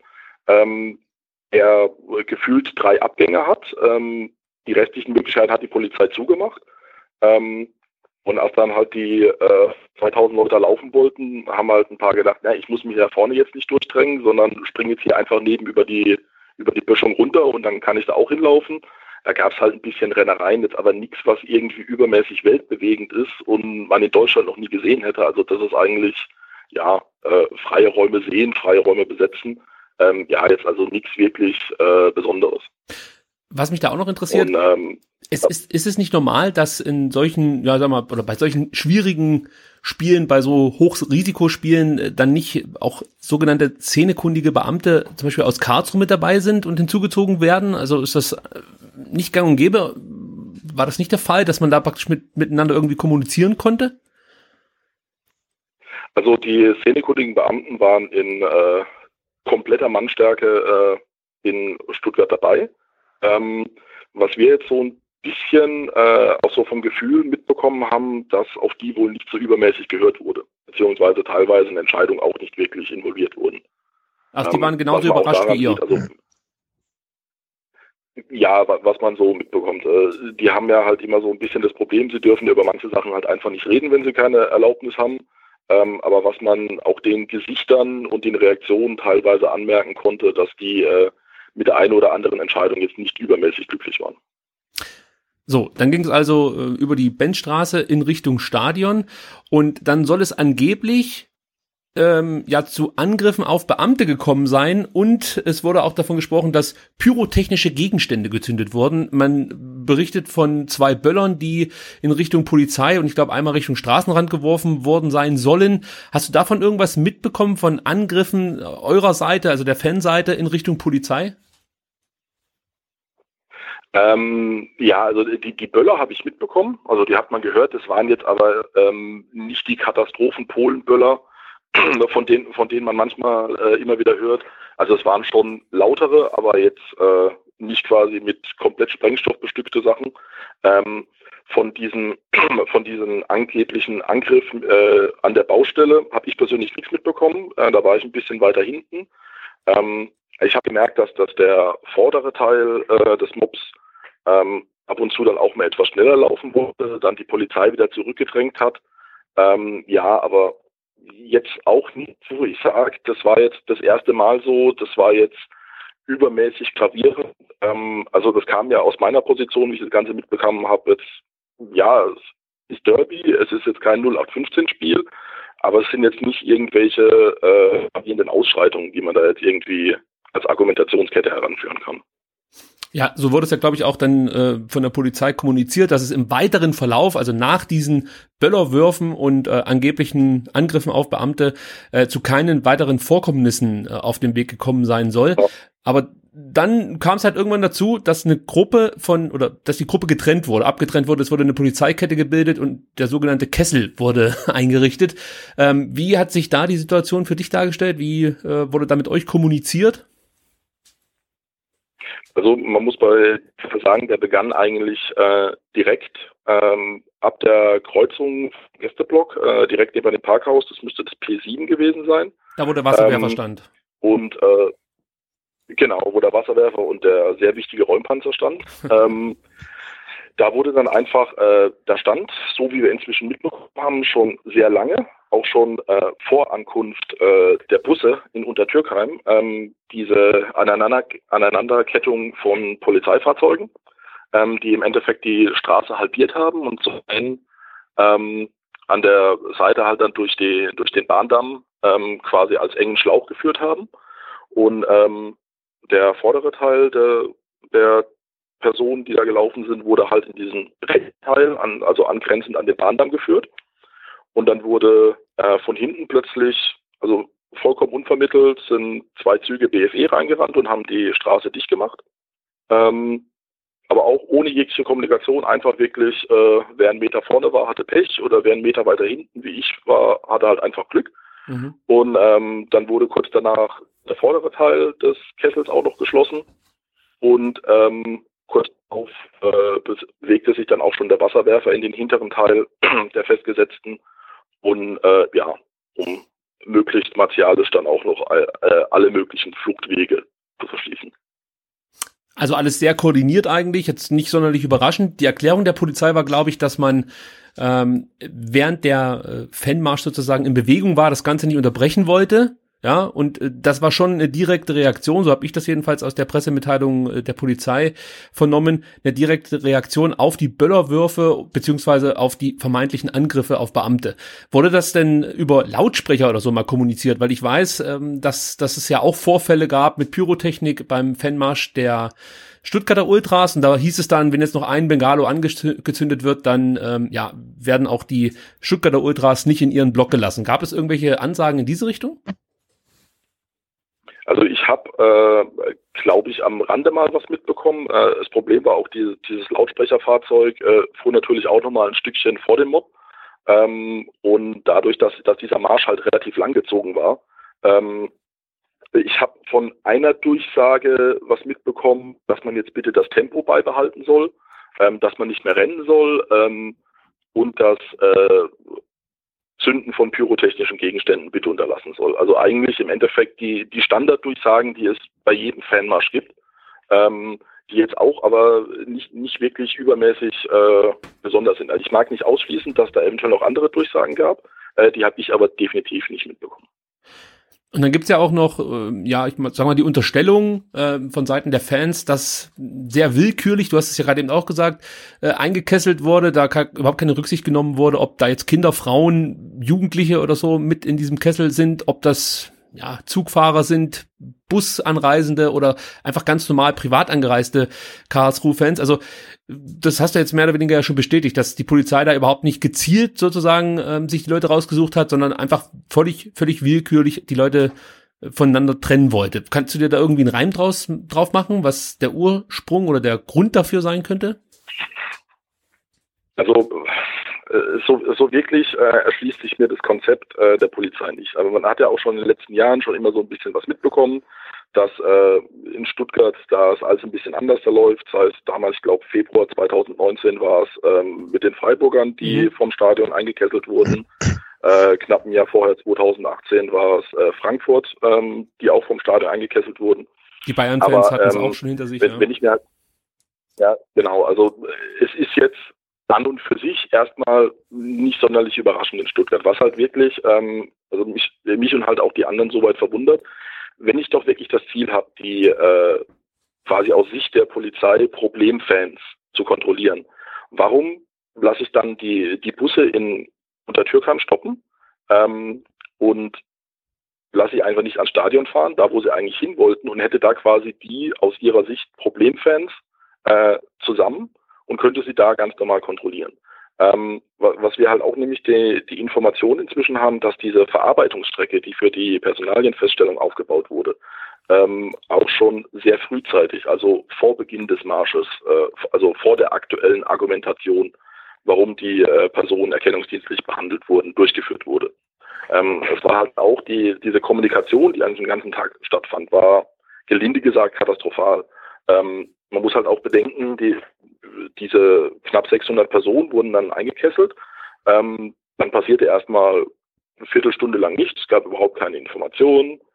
G dachte sich, jeder ist jetzt wieder das übliche Machtspiel. Äh, dann, dann kam die erste Sage, ja, ähm, weil Pyrotechnik gezündet wurde, werden jetzt alle Personen, die in diesem Kessel sind, von der Polizei nochmal durchsucht und dürfen dann ins Stadion, wenn nichts gefunden wird. Okay, ist halt irgendein Machtspiel, machen sie es halt. Ähm, da wurden dann mehrere Personen auch durchsucht, äh, in einem atemberaubenden Tempo von zwei Personen auf einmal. Ähm, und dann wurden die nächsten geholt. Ähm, da wurden um die 20 Personen waren da soweit kontrolliert und plötzlich hieß es, nee, Rolle Platz. Ähm, alle Personen, die in dem Kessel sind, äh, wegen, werden wegen des Verdachts des Landfriedensbruchs, weil ja Polizisten angegriffen wurden, erkennungsdienstlich bearbeitet. Man muss dazu sagen, dass Personen, die teilweise in dieser ersten Kontrolle waren, bei denen nichts strafrechtlich Relevantes gefunden wurde, den verlassen durften und theoretisch ins Stadion hätten gehen können. Also es sind auch Personen, die in diesem Kessel waren, ähm, ohne erkennungsdienstliche Behandlung wieder rausgekommen. Und plötzlich gab es halt diese Info, ja nee, jetzt machen wir es doch anders da. Und ähm, das ist halt, also wenn ich die Person einkessel, dann weiß ich ja, warum ich das tue. Also es ist halt vermutlich, dass plötzlich die Entscheidung, warum ich sie einkessel, nach einer Viertelstunde, halbe Stunde sich, sich komplett ändert. Und ähm, das ist halt, das, das macht es soweit halt auch ein bisschen stutzig, dass da halt äh, gefühlt kommt es so vor, als wurde halt nach irgendeinem Argument gesucht, warum man diese Maßnahme jetzt durchführt und hatte die halt schon einigermaßen im Voraus irgendwie vorbereitet. Und jetzt nochmal kurz zum, zum besseren Verständnis für mich. Also die 600 Fans in Bussen sind jetzt mal ganz pauschal gesagt eher problematisch als die 1400, die mit dem Zug kamen. Aus Sicht der Polizei äh, wohl schon, weil es wurde ja explizit ähm, in diesem äh, Fanbrief, der vorher veröffentlicht wurde, wurde von der aktiven Fanszene gesprochen und danach nur noch von Fans. Also es wurde halt diese Klassifizierung gemacht. Mhm. Natürlich waren da Ultras dabei, da waren aber auch ganz normale Fanclubs, äh, ganz normale Allesfahrer dabei. Ähm, also die, diese Aussage mit aktiven Fans, was sind eigentlich aktive Fans? Also das ist, das ist eh schon so ein bisschen wischiwaschi. Aber aus Sicht der Polizei war das die Hauptproblemgruppe. Ähm, genau, und, und die, die haben sie eigentlich schon ja. durch eine unterschiedliche Anreise eigentlich ja sowieso schon mal separiert, weil die haben sie dann vorm Stadion eigentlich auf einem Haufen und können theoretisch jeden kontrollieren, der aus dem Bus aussteigt und dann vermischen sie die ja. aber dann mit irgendwie dreimal so vielen Fans mit dem Zug kommen, um dann wieder genau die Anzahl von Fans zu separieren, die eigentlich in den Bussen saßen. Aber natürlich hat sich dann die, äh, der Mob halt schon irgendwie bind, äh, bunt äh, durchgemischt. Okay. Genau, also wir haben auch viele Berichte von ähm, ähm, wir haben auch viele Berichte von äh, Autofahrern, ähm, die natürlich, also ganz davon abgesehen, dass es ein katastrophales Verkehrskonzept war, weil ähm, der ausgewiesene Parkplatz P7 war zwischenzeitlich dann über zwei Stunden gesperrt und die Leute wurden dann empfohlen, ja, fahrt mit euren äh, Gästeautos mit Karlsruher Kennzeichen, parkt doch einfach auf den Vasen. ähm, ja, das haben ja, wir live miterleben äh, dürfen, als die ersten Karlsruher-Fans auf dem Vasen angekommen sind. So. also da, da muss ich dann einfach wirklich, äh, ja, also an Kopf fassen reicht da dann manchmal schon gar nicht mehr aus. Aber wie gesagt, es gab auch schon äh, Personen, die mit Neunsitzern und Autos vorher schon im Parkhaus waren und die dann auch in diesem Mob drin waren also es war komplett durchgemischt. Da waren mhm. äh, Personen dabei, die mit den Bussen angereist sind, mit dem Zug, mit Autos, äh, mit Neunsitzern. Also es war wirklich auch von den, den Rückmeldungen von den Betroffenen, die wir bisher erhalten haben, war das wirklich ein kompletter Querschnitt äh, okay. durch die Karlsruher Fanfamilie. Also auch bei der Perso äh, Personalienerfassung wurde praktisch jetzt nicht nochmal geschaut, äh, ja okay, der sieht jetzt aus wie ein normaler Fan oder der, also man, man versucht das ja schon so ein bisschen zuzuordnen. Das wurde nicht gemacht, sondern grundsätzlich jeder, der im Kessel war oder die meisten wurden danach auch erkennungsdienstlich behandelt. Genau, also es wurden äh, bis auf die paar wenigen, die das Glück hatten, ganz am Anfang äh, teilweise aus dem Kessel wieder herauszudürfen, weil bei ihnen nichts gefunden wurde. Ähm, war es so, dass alle Personen, die in diesem Kessel befanden, ähm, komplett erkennungsdienstlich bearbeitet wurden. Egal wie jung, wie alt, ob Männlein, Weiblein, ob Kind, ob Jugendlicher, ähm, wurden alle dementsprechend durchbearbeitet. Interessant ist da auch, ähm, dass bislang folgende Straftaten festgestellt wurden. Bitte korrigiert mich, wenn ihr mehr äh, wisst als ich. Zwei Männer, 23 und 32 Jahre alt, haben im Tunnel der, äh, des Untertürkheimer Bahnhofs einen pyrotechnischen Gegenstand entzündet. Das war eine festgestellte Straftat. Die andere war, ein 27-jähriger Mann wurde wegen des Verstoßes gegen das Betäubungsmittelgesetz angezeigt. Und dann gab es noch zwei verletzte Personen nach einem Vorfall am Bahnhof in Stuttgart-Sommerrhein. Also das sind die bislang festgestellten Straftaten der Polizei. Äh, Martin, sind dir da noch weitere bekannt? Ja, also das sind meines Wissens war das aus der Pressemitteilung der Bundespolizei. Genau. Ähm, die Landespolizei hat, glaube ich, noch keine komplett abschließende äh, Pressemitteilung rausgegeben. Aber auch da hat der, der Einsatzleiter direkt nach äh, Spielende im Interview dem SWR gesagt, dass sein Konzept vollkommen hervorragend aufgegangen ist ähm, und äh, es zu keinerlei Verletzten kam. Also auch, auch diese Aussage können wir inzwischen widersprechen. Ähm, es gab Verletzte auf Karlsruher Seite ähm, durch Polizeieinsätze. Ähm, da sind wir momentan gerade dabei, die Informationen so weit heranzutragen. Aber diese Aussage ist natürlich auch falsch. Und äh, es zieht sich halt durch, durch die Erklärung der Polizei da so weit durch, was jetzt im Endeffekt ähm, an Straftaten laut der Polizei in diesem Marsch festgestellt wurden. Ich könnte mir da äh, Verstoß gegen das Vermummungsgesetz oder das Abbrennen von Pyrotechnik soweit alles vorstellen. Ähm, ja, aber das ist, äh, da, da wird uns die Polizei sicherlich in den nächsten Tagen noch äh, fachkundig aufklären, was sie da alles festgestellt hat, um diesen Kessel dann im Endeffekt auch zu legitimieren. Was ich auch noch interessant fand, war, dass von eurer Seite, glaube ich, kommuniziert wurde, dass es keine Möglichkeiten gab, für die Eingekesselten aufs Klo zu gehen. Es gab keine Möglichkeit, Getränke zu kaufen, Essen sowieso nicht. Die Polizei hat dem so ein Stück weit widersprochen und sprach davon, dass man sanitäre Einrichtungen zur Verfügung gestellt hat, etc. Kannst du dazu noch was sagen, wie sich äh, da die Situation für dich dargestellt hat? Also von allen Rückmeldungen, die wir bisher erhalten haben, und es ist momentan in der Größenordnung von äh, über 100 Rückmeldungen mit äh, Gedächtnisprotokollen und Erlebnisberichten, ähm, hat keine Person angegeben, dass sie die Möglichkeit hatte, ähm, äh, auf die Toilette zu gehen, außer mehr oder weniger illegal an den äh, Straßenrand zu pinkeln und zu hoffen, dass die Polizei das jetzt nicht gerade als Erregung öffentlichen Ärgernisses sieht. Ähm, wir haben auch die Rückmeldung diverser Personen, ähm, dass explizit auf die Nachfrage, äh, ob es hier irgendwie Möglichkeit für Toiletten oder ähnliches gibt, ähm, dies vehement verneint wurde. Mhm. Und äh, auch, so haben wir die Rückmeldung, auch äh, jungen Mädels gesagt wurde, äh, stellt euch nicht so an, pinkelt doch einfach an den Straßenrand.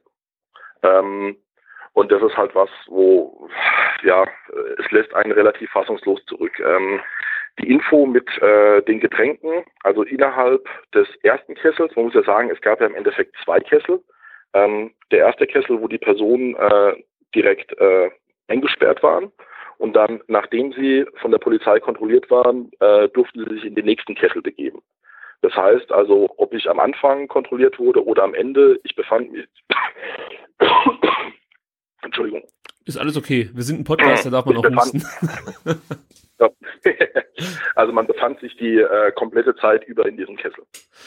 Und, ähm, und ähm, es wurde dann gegen, gegen Ende, ähm, ich weiß es nicht mehr genau, ähm, ob das jetzt von außen groß reingegeben wurde, ob die Polizei sich in ihr, ihrer gnadenlosen Güte dann doch dazu bereit erklärt hat, ähm, wurde etwas Wasser gereicht. Ähm, das war aber so, äh, ja, ungefähr 75, 75. Spielminute. Mhm. Also jetzt nichts, wo man sagen kann, ah ja, seit heute Morgen hat er ja auch genug trinken können. Nee, war eben nicht so. Also zwei Punkte will ich noch kurz ansprechen. Sebastian, vielleicht hast du auch noch Nachfragen. Zum einen interessiert mich, und da springe ich nochmal ganz an den Anfang zurück.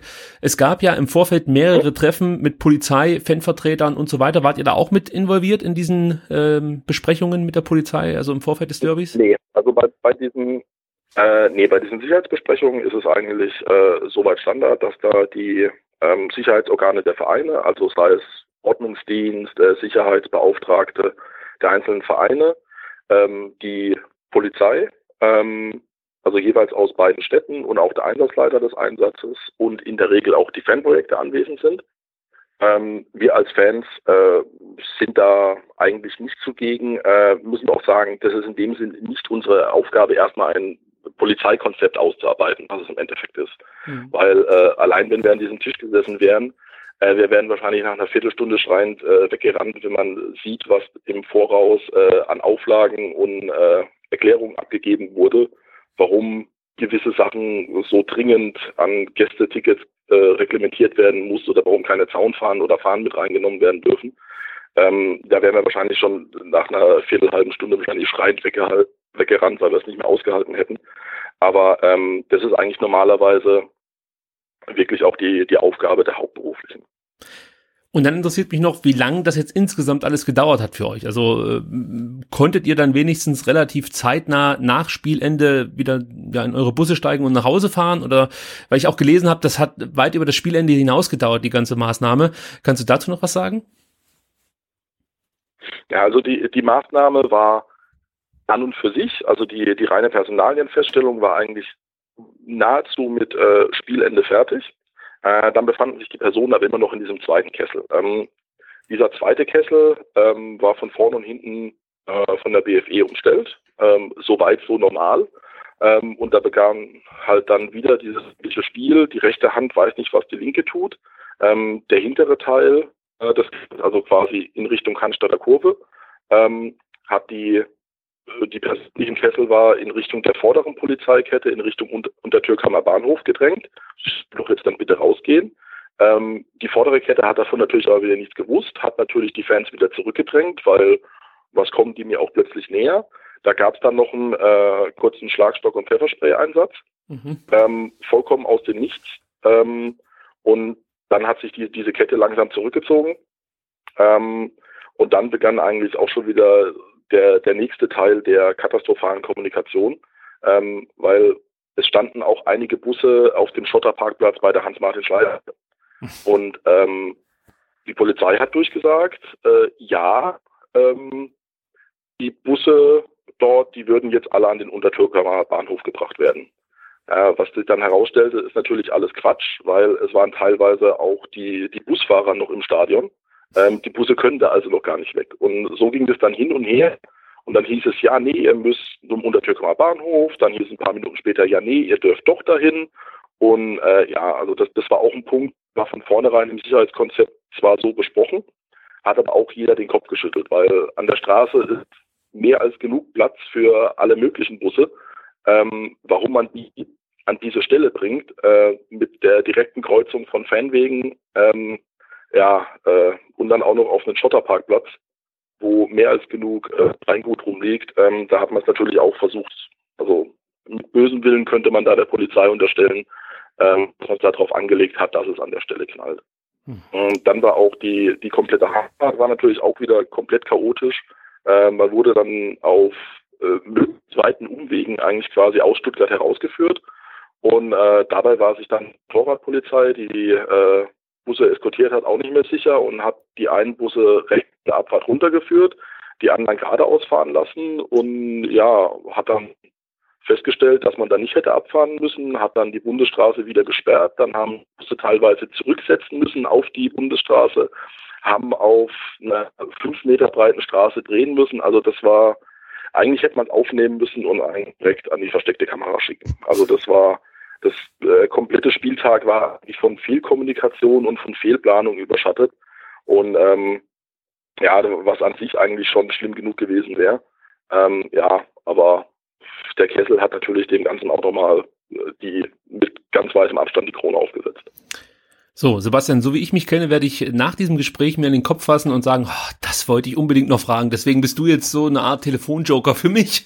Äh, Gibt es noch irgendwas, was wir unbedingt nachfragen sollten, was wir vergessen haben? Äh, ja, vielleicht, also ich habe es ja äh, aufmerksam ähm, gelauscht und was mich noch ein bisschen noch interessieren würde, wären die, die, ja, die Zeitläufe beim, beim Einlass. Also ihr lauft zu 2000, 2000 Fans äh, zum Stadion 600 ähm, werden dann eingekesselt, haben dann vielleicht irgendwie noch die Hoffnung, doch noch ins Stadion zu gelangen, merken irgendwann, okay, ähm, das klappt nicht mehr und die restlichen 1400 konnten dann ja mit normalen Kontrollen wahrscheinlich reingehen. Und wir haben es ja dann vorm Anpfiff ähm, gesehen, dass sowieso schon mal die unteren Ränge im Gästeblock irgendwie seltsam leer aussahen. Und ähm, dann kam ja ähm, Fanbetreuer, Fanhilfe und hat signalisiert, dass viele Leute auch wieder aus dem Blog äh, raus müssen.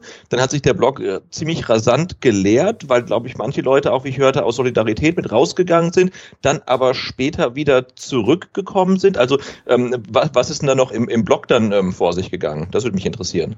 Ja, also äh, ab, ab dem Zeitpunkt, wo einigermaßen klar war, ähm, dass die Polizeiführung nicht mit, mit sich reden lässt, also wir haben da wirklich ähm, alles, was wir hatten, aufgefahren. Also wir hatten einen Anwalt dabei, ähm, unsere Fanbetreuung, unsere, unsere Sozialarbeiter vom Fanprojekt ähm, und auch die Sicherheitsbeauftragten vom KSC haben versucht, mit dem Einsatzleiter irgendwie auf einen gemeinsamen Nenner zu kommen. Ähm, der hat sich halt vehement geweigert, hat gesagt, er hat hier recht, er macht das jetzt und fertig.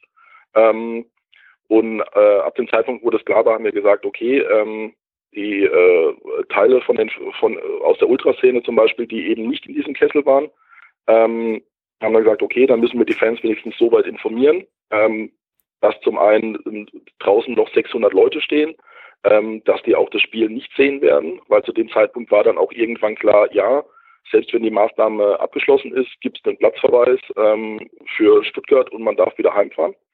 Ähm, das Ganze wurde dann per Megafon durchgesagt. Äh, darauf hat sich auch eine größere Menge an Fans solidarisiert und wollte das Stadion verlassen.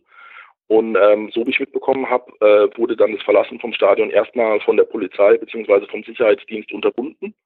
Ähm, das wurde zwar nach, ein, nach einiger Zeit durften die Fans dann das Stadion verlassen, aber ähm, so wie ich mitbekommen habe, hat ein größerer Teil auch gesagt, okay, nee, da will ich jetzt äh, nicht, weil ich meine Solidarität bekunde, auch noch irgendwie ins Friendly Fire der Polizei noch mhm. hineingeraten ähm, und sind dann wieder äh, zurück in den Block. Aber also das heißt, dass alle, alle die, die zum Anpfiff oder kurz vor Anpfiff im Block standen, hätten dort stehen bleiben können. Genau. Okay. Also es, es, wurde nicht irgendwie aufgerufen, ihr müsst den Block verlassen oder so, sondern es wurde nur informiert, äh, draußen stehen nach 600 Leute, es wird heute von mhm. uns keinen organisierten Support geben. Ähm, ja. Also ist völlig, völlig verständlich, habe ich schon gefragt, wie das noch ähm, organisatorisch ging, Karl, mit, mit der Abfahrt äh, von den Bussen, wenn der halbe Bus irgendwie draußen äh, eingekesselt ist und der, die andere Hälfte des Busses steht im Block ähm, und dann sollen die wieder abreisen. Ja, das, das wäre dann auch kompliziert geworden. Das, das, das, ist auch wieder so eine Story für sich. Äh, zwischendrin war das durchaus die äh, Idee der Polizei. Mhm. Also die Idee der Polizei sah zwischendrin auch vor, ähm, ja, wir lassen da immer dann jetzt 50er-Pakete aus diesem zweiten Kessel raus. Die kommen in irgendwelche Busse, ob sie mit denen hergefahren sind oder nicht ob sie irgendwelche Sachen in diesen Bussen haben oder nicht, oder ob da andere Leute Sachen drin haben und schicken die einfach zurück nach Karlsruhe. Schön. Also das war zwischendrin auch eine Aussage der Polizei, wo ah. man sich halt auf zum wiederholten Male dann in den Tag dann in den Kopf fassen muss.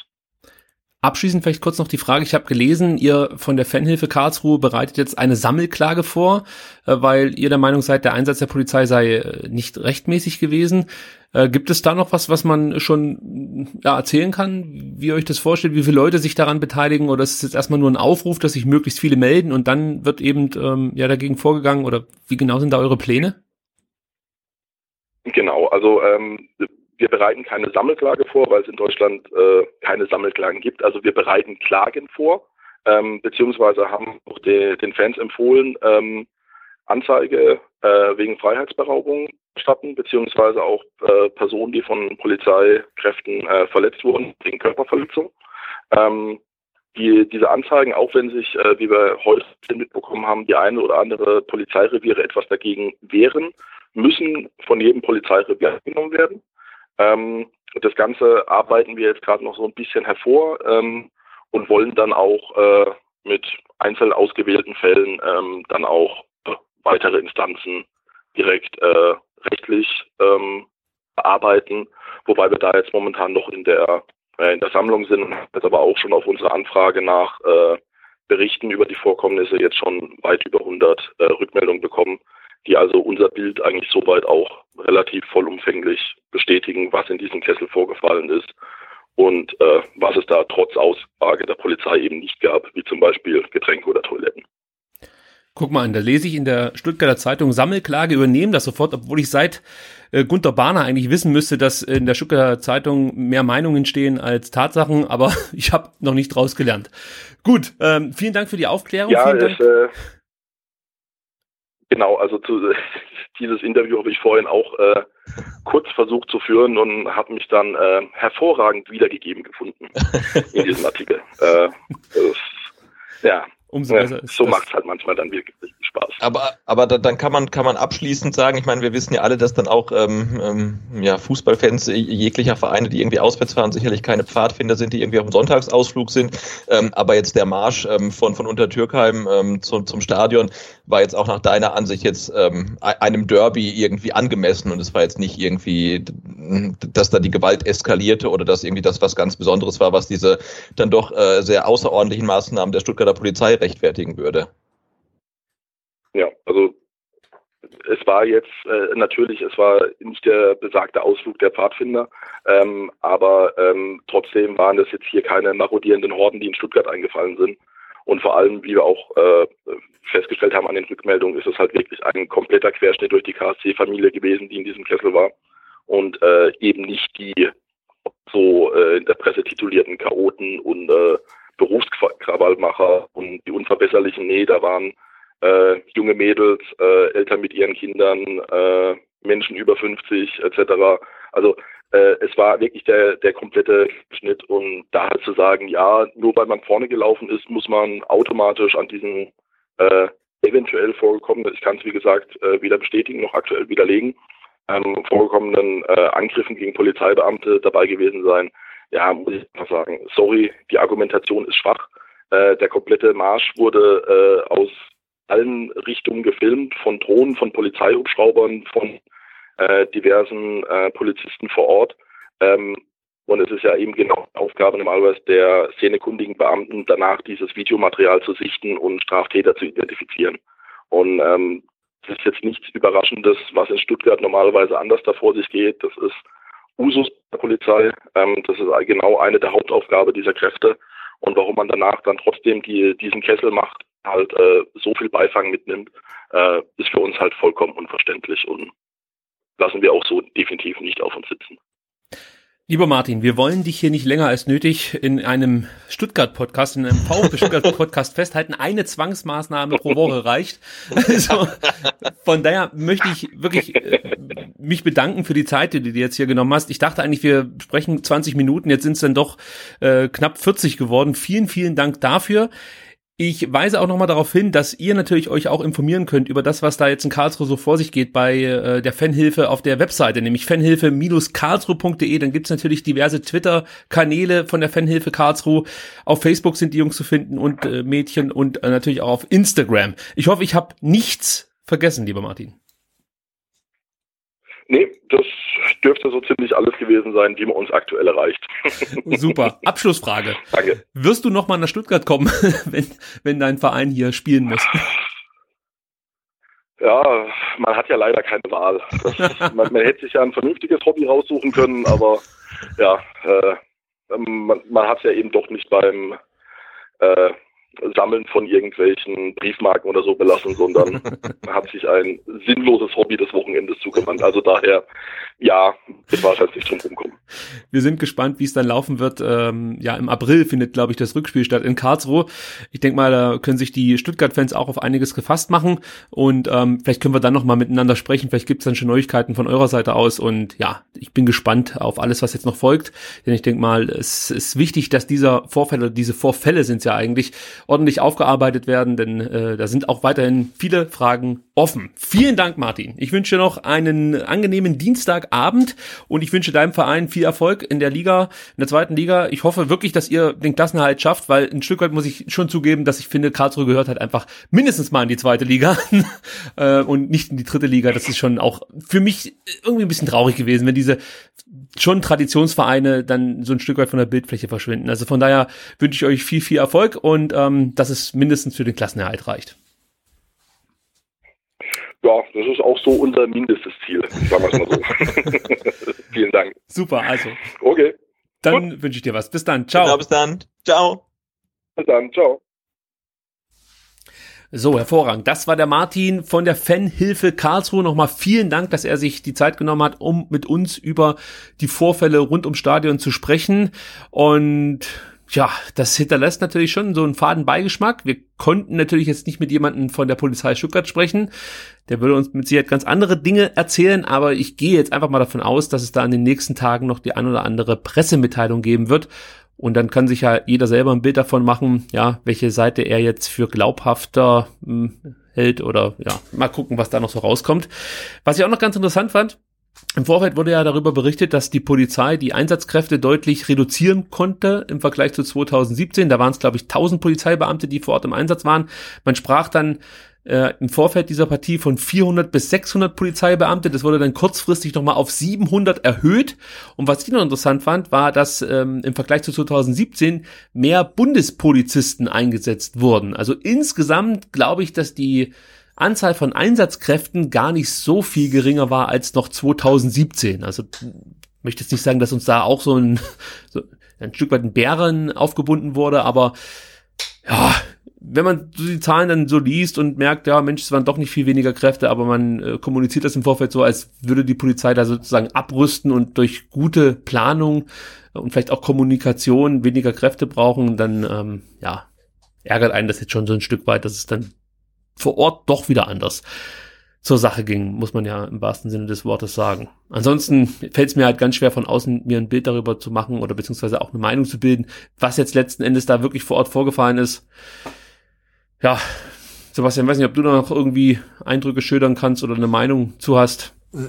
Ja, eine Meinung habe ich, aber die habe ich glaube ich auch hier schon zum zum zum, zum, ja, Besten stimmt. gegeben und das reicht halt auch. Ich wollte noch kurz erwähnen, der äh, Martin hat äh, ähm, in seinen Statements ähm, hin und wieder ähm, die ähm, BFE erwähnt. Und äh, da wollte ich nur noch kurz ähm, anfügen. Also wer wer es nicht äh, äh, weiß, ist die Beweissicherungs- und Festnahmeeinheit ähm, der Polizei, die vor allen Dingen bei bei bei Demos oder bei Fanmärschen oder sonstigen Großveranstaltungen dann ähm, im Einsatz ist. Ja, ich bin gespannt, wie das jetzt äh, weitergehen wird, was da noch so im Nachhinein ja, alles aufgeklärt wird und, und äh, zutage kommt. Interessant wird es auf jeden Fall bleiben. Und ich würde vorschlagen, wir schauen jetzt so ein Stück weit auf das Spiel, was dann wirklich sportlich auf dem Platz so zuging. Das war ja auch aus Stuttgarter Sicht ganz erfreulich, muss man sagen. ähm, ich glaube, die große Überraschung für alle äh, und auch positive Überraschung war, dass Waturu Endo endlich in die Startelf rutschen konnte oder vom von weiter in die Startelf beordert wurde. Äh, ich denke mal, du warst ähnlich überrascht wie ich, als Endo plötzlich im Spielberichtsbogen auftauchte als äh, ja vermeintlich Sechser. Äh, ja, ich war total überrascht und hatte mich echt gefragt, ob es vielleicht so eine Art äh, Verzweiflungsmove ist von Tim Walter, so wie, wie damals äh, Hannes Wolf Brün Larsen als Rechtsverteidiger brachte gegen Schalke, bevor er gefeuert wurde oder äh, gegangen ist. ähm, und ähm, das kam für mich komplett überraschend, warum ihn auf einmal bringt und dann sah man dann auch mit Anpfiff eigentlich, dass er alleine auf der Sechs spielt und er hatte vorher, glaube ich, mal zehn Minuten gespielt und sonst irgendwie komplett ähm, ignoriert worden. Ähm, und das war ja schon irgendwie so ein relativ seltsamer Move, den, den ich mir zumindest nicht so ähm, wirklich erklären konnte. Dazu noch ähm, Gomez in die Startelf. Also ja, da hatte ich vor meinem vorm Anpfiff dann doch so ein bisschen Zweifel, ob das äh, rational begründet ist, diese zwei ähm, Wechsel in der Startelf oder doch so ein bisschen vielleicht nicht Verzweiflung, aber ähm, ja einfach äh, Wechsel um des ähm, Wechselns willen, um mal was komplett anderes zu machen. Also Aber im Nachhinein hast du natürlich recht, nach 90 Minuten ähm, haben wir dann alle gesagt, warum erst jetzt? Ja, das ist natürlich schwer zu beantworten. Also ich, ich habe mir die Frage auch gestellt, ja, also es sah ja schon in den zehn Minuten gegen Dresden ganz ordentlich aus, oder ich glaube, es waren sogar nur fünf Minuten. Da hat man ja schon gemerkt, dass das ein Spieler ist, der kicken kann, der, der irgendwie ein Gefühl dafür hat, dass also den Ball äh, ordentlich zu verarbeiten und dann auch äh, ja zielgerichtet nach vorne zu spielen. Das sah ja schon in den wenigen Minuten ganz gut aus. Aber ähm, ja, dass er so gut den Part des Sechsers ausführen kann, das hätte ich jetzt wirklich nicht gedacht. Aber im Großen und Ganzen wollte ich noch sagen, dass ich es interessant fand, dass Walter äh, ja seine Mannschaft dann doch sehr gut auf den Gegner eingestellt hat. Und ähm, wir haben es ja schon ein paar Mal thematisiert. Tim Walter predigt ja immer wieder, dass er sich eben nicht auf den Gegner einstellt, sondern sein Ding runterspielt. Aber ich fand, man konnte schon erkennen, dass er versucht hat, mit seiner Taktik die Schwächen des KSC ein Stück weit auszunutzen. Also das fing ja schon damit an, du hast es gesagt, Gomez steht vorne als, als großer Stürmer, im Zentrum und dann hast du mit Gonzales und auf der anderen Seite Förster zwei Spieler, die sowohl in die Mitte ziehen können, aber auch dann vielleicht mal die eine oder andere Flanke reinschlagen können und das konnte man dann auch gleich, ja, fand ich in der ersten Halbzeit ein paar Mal sehen, dass man schon versucht hat, über die Außen zu kommen. Natürlich war das Spiel immer noch sehr zentrumslastig, aber im Vergleich zu ja, Partien in den Vorwochen fand ich, dass man die Außen deutlich besser bespielt hat. Es äh, gab insgesamt 24 Flankenversuche, davon kamen 10 an. Das ist für VfB-Verhältnisse kein schlechter Wert, muss man sagen. Ja. Ansonsten fand ich, hast du halt auch gemerkt, dass es weniger Pässe gab, die aber ich sag mal, ein bisschen vertikaler gespielt worden, dementsprechend mit mehr Risiko. Ja, also man hat das Gefühl gehabt, dass man äh, zwar versucht hat, kompakter zu stehen, also man hat jetzt nicht durch die Rochaden versucht, dann irgendwie Verwirrung zu stiften oder so, es sah schon wieder aus wie, wie Fußball, den man direkt erkennt. Also es war jetzt kein komplett revolutionäres Spielsystem, was weiter da gegen den Karlsruher SC aufgeboten hat. Aber man hat halt einfach gemerkt, dass man versucht hat, aus einer gewissen Kompaktheit heraus dann mit überlegten Pässen, eben auch vertikal gespielt, ähm, ja, für Torgefahr zu sorgen. Das gelang in der ersten Halbzeit nicht immer. Ja, der VfB war zwar die tonangebende Mannschaft, aber es fehlten irgendwie so die klaren Torchancen. Also, na, vielleicht kannst du dazu noch was sagen, ob, ob, ob dir das zu wenig war für ein Derby, also ob da hätte ein bisschen mehr rausspringen müssen oder ob das eigentlich die richtigen Rückschlüsse waren aus, ja, gerade den Spielen gegen Osnabrück, gegen Wien, Wiesbaden und auch gegen Kiel. Jetzt in der, Rest in der Retro Retrospektive kann man sagen, das war natürlich genau richtig, in der ersten Halbzeit erstmal sehr bedacht zu Werke zu gehen, äh, viel Ballkontrolle, viele Pässe ähm, zu spielen und den, den KSC eigentlich zu, zu gar keinen Chancen kommen zu lassen. Ich fand jetzt auch die Chancen, die für den VfB angeführt werden, das war ja glaube ich einmal so ein Seidrück irgendwas hier von, von Askasiba, der das, das ist eigentlich keine richtige Chance und das von Mangala ist auch keine richtige Chance. Also äh, Karlsruhe hatte definitiv überhaupt gar keine, nicht mal ansatzweise eine Chance. Ähm, das war schon sehr, sehr ähm, ja ähm, kontrolliert gespielt ähm, in der ersten Halbzeit. Man hatte relativ viele Ecken ähm, sich erarbeitet. Das war okay, hat den KSC zu einer oder keiner Ecke kommen lassen in der ersten Halbzeit, was auch wichtig war, weil da ähm, haben die Karlsruhe ihre Stärken. Also diese Standardstärke hat man natürlich versucht, ähm, dadurch einzudämmen, dass man gar keine Standards erst zulässt, was gut war. Ähm, aber ich habe dann schon einen deutlichen Fortschritt gesehen von der ersten zur zweiten Halbzeit, weil dann die Bälle ähm, dann, wenn nicht vertikal, zumindest mal diagonal gespielt wurden, dann auch tatsächlich oft ähm, durch Endo wiederum und ähm, das halt dann echt so ein bisschen Freiräume geschaffen, die dann auch ähm, oft genutzt wurden. Also statt mit zehn Pässen irgendwie vom rechten auf den linken Flügel zu kommen, hat man es dann mit einem Pass geschafft und das hat dann enorm geholfen. Klar, birgt das da wieder ein bisschen Risiko, ähm, dass der Ball verloren geht, ähm, aber das hat sich dann ja in der zweiten Halbzeit durchaus bezahlt gemacht, dieses Risiko ähm, einzugehen. Also da, da fand ich, gab es nochmal einen deutlichen Fortschritt ähm, von der ersten zur zweiten Halbzeit. Was ich besonders gut fand, dass die Roll Halbräume diesmal besser bespielt wurden. Das fiel mir gerade im Spiel gegen Osnabrück auf, dass man uns da relativ schnell oder leicht den, den Schneid abgekauft hat. Also die Osnabrücker haben die Halbräume gut besetzt, ja, haben da immer eine Überzahl geschaffen und äh, wir haben es halt nie geschafft, in den Gefahrenbereich zu kommen. Und das hat diesmal besser funktioniert, weil man auch ein Stück weit Askasiba und Mangala entlasten konnte, weil die ja sonst so eine Art, ja, äh, ich möchte mal sagen, eierlegende Wollmilchsau äh, geben mussten, sprich Gefahr über Außen erzeugen, die Halbräume besetzen und am besten mhm. dann natürlich auch noch den Rückraum. Gleichzeitig sollten sie das Zentrum mit verdichten, wenn dann doch mal der Gegner im Ballbesitz kommt. Und diesmal hast du halt einfach das Gefühl gehabt, dadurch, dass dann noch Förster und Gonzales vorne mit rumgeturnt sind, konnten sich dann halt Askasiba und Mangala besser da einbringen, wo sie gebraucht wurden. Also eben dann Halbräume, Rückräume und so. Das, das hat mir sehr, sehr gut gefallen, muss ich sagen. Ich weiß natürlich auch, dass man sich darauf dann wieder als Gegner ganz gut einstellen kann und auch wieder Möglichkeiten findet, den VfB so ein Stück weit ein Bein zu stellen, um dann nochmal hier dieses Ding auszupacken, das uns ja wahrscheinlich die komplette Saison be begleiten wird äh, mit dem Beinstellen. Ja, aber im Großen und Ganzen fand ich das eigentlich eine gute Taktik gegen die ja, Schwäche, die der KSC einfach auf den Flügeln hat. Und mit Gomez ja, da können wir vielleicht auch noch mal kurz was dazu sagen. Der wurde ja auch äh, von vielen kritisiert, ähm, auch zu Recht. Ja, das war jetzt nicht besonders ruhmhaft, was er da vorne so gezeigt hat. Aber ich glaube, also ich vermute, dass Tim Walter ihn nicht nur davon hingestellt hat, um Tore zu erzielen, sondern äh, dass er halt auch dann einfach die großen Verteidiger beschäftigt. Also das könnte ich mir halt auch vorstellen, dass du den da vorne reinstellst, weil du weißt, einen der beiden großen äh, hast du dann immer schon mal äh, ja auf Gomez sozusagen gezogen. Also der wird sich dann enger um den kümmern, als wenn davon ein kleinerer Stürmer drin steht. Und dann muss halt darauf hoffen, dass dann wiederum aus dem Rückraum eben ein Askasiba, Mangala oder von mir ist dann auch ein Gonzales oder ein Förster zu Torchancen kommt. Also könnte ich mir vorstellen. Ich war nicht bei der Teambesprechung dabei, deswegen ist es natürlich jetzt einfach nur eine Mutmaßung.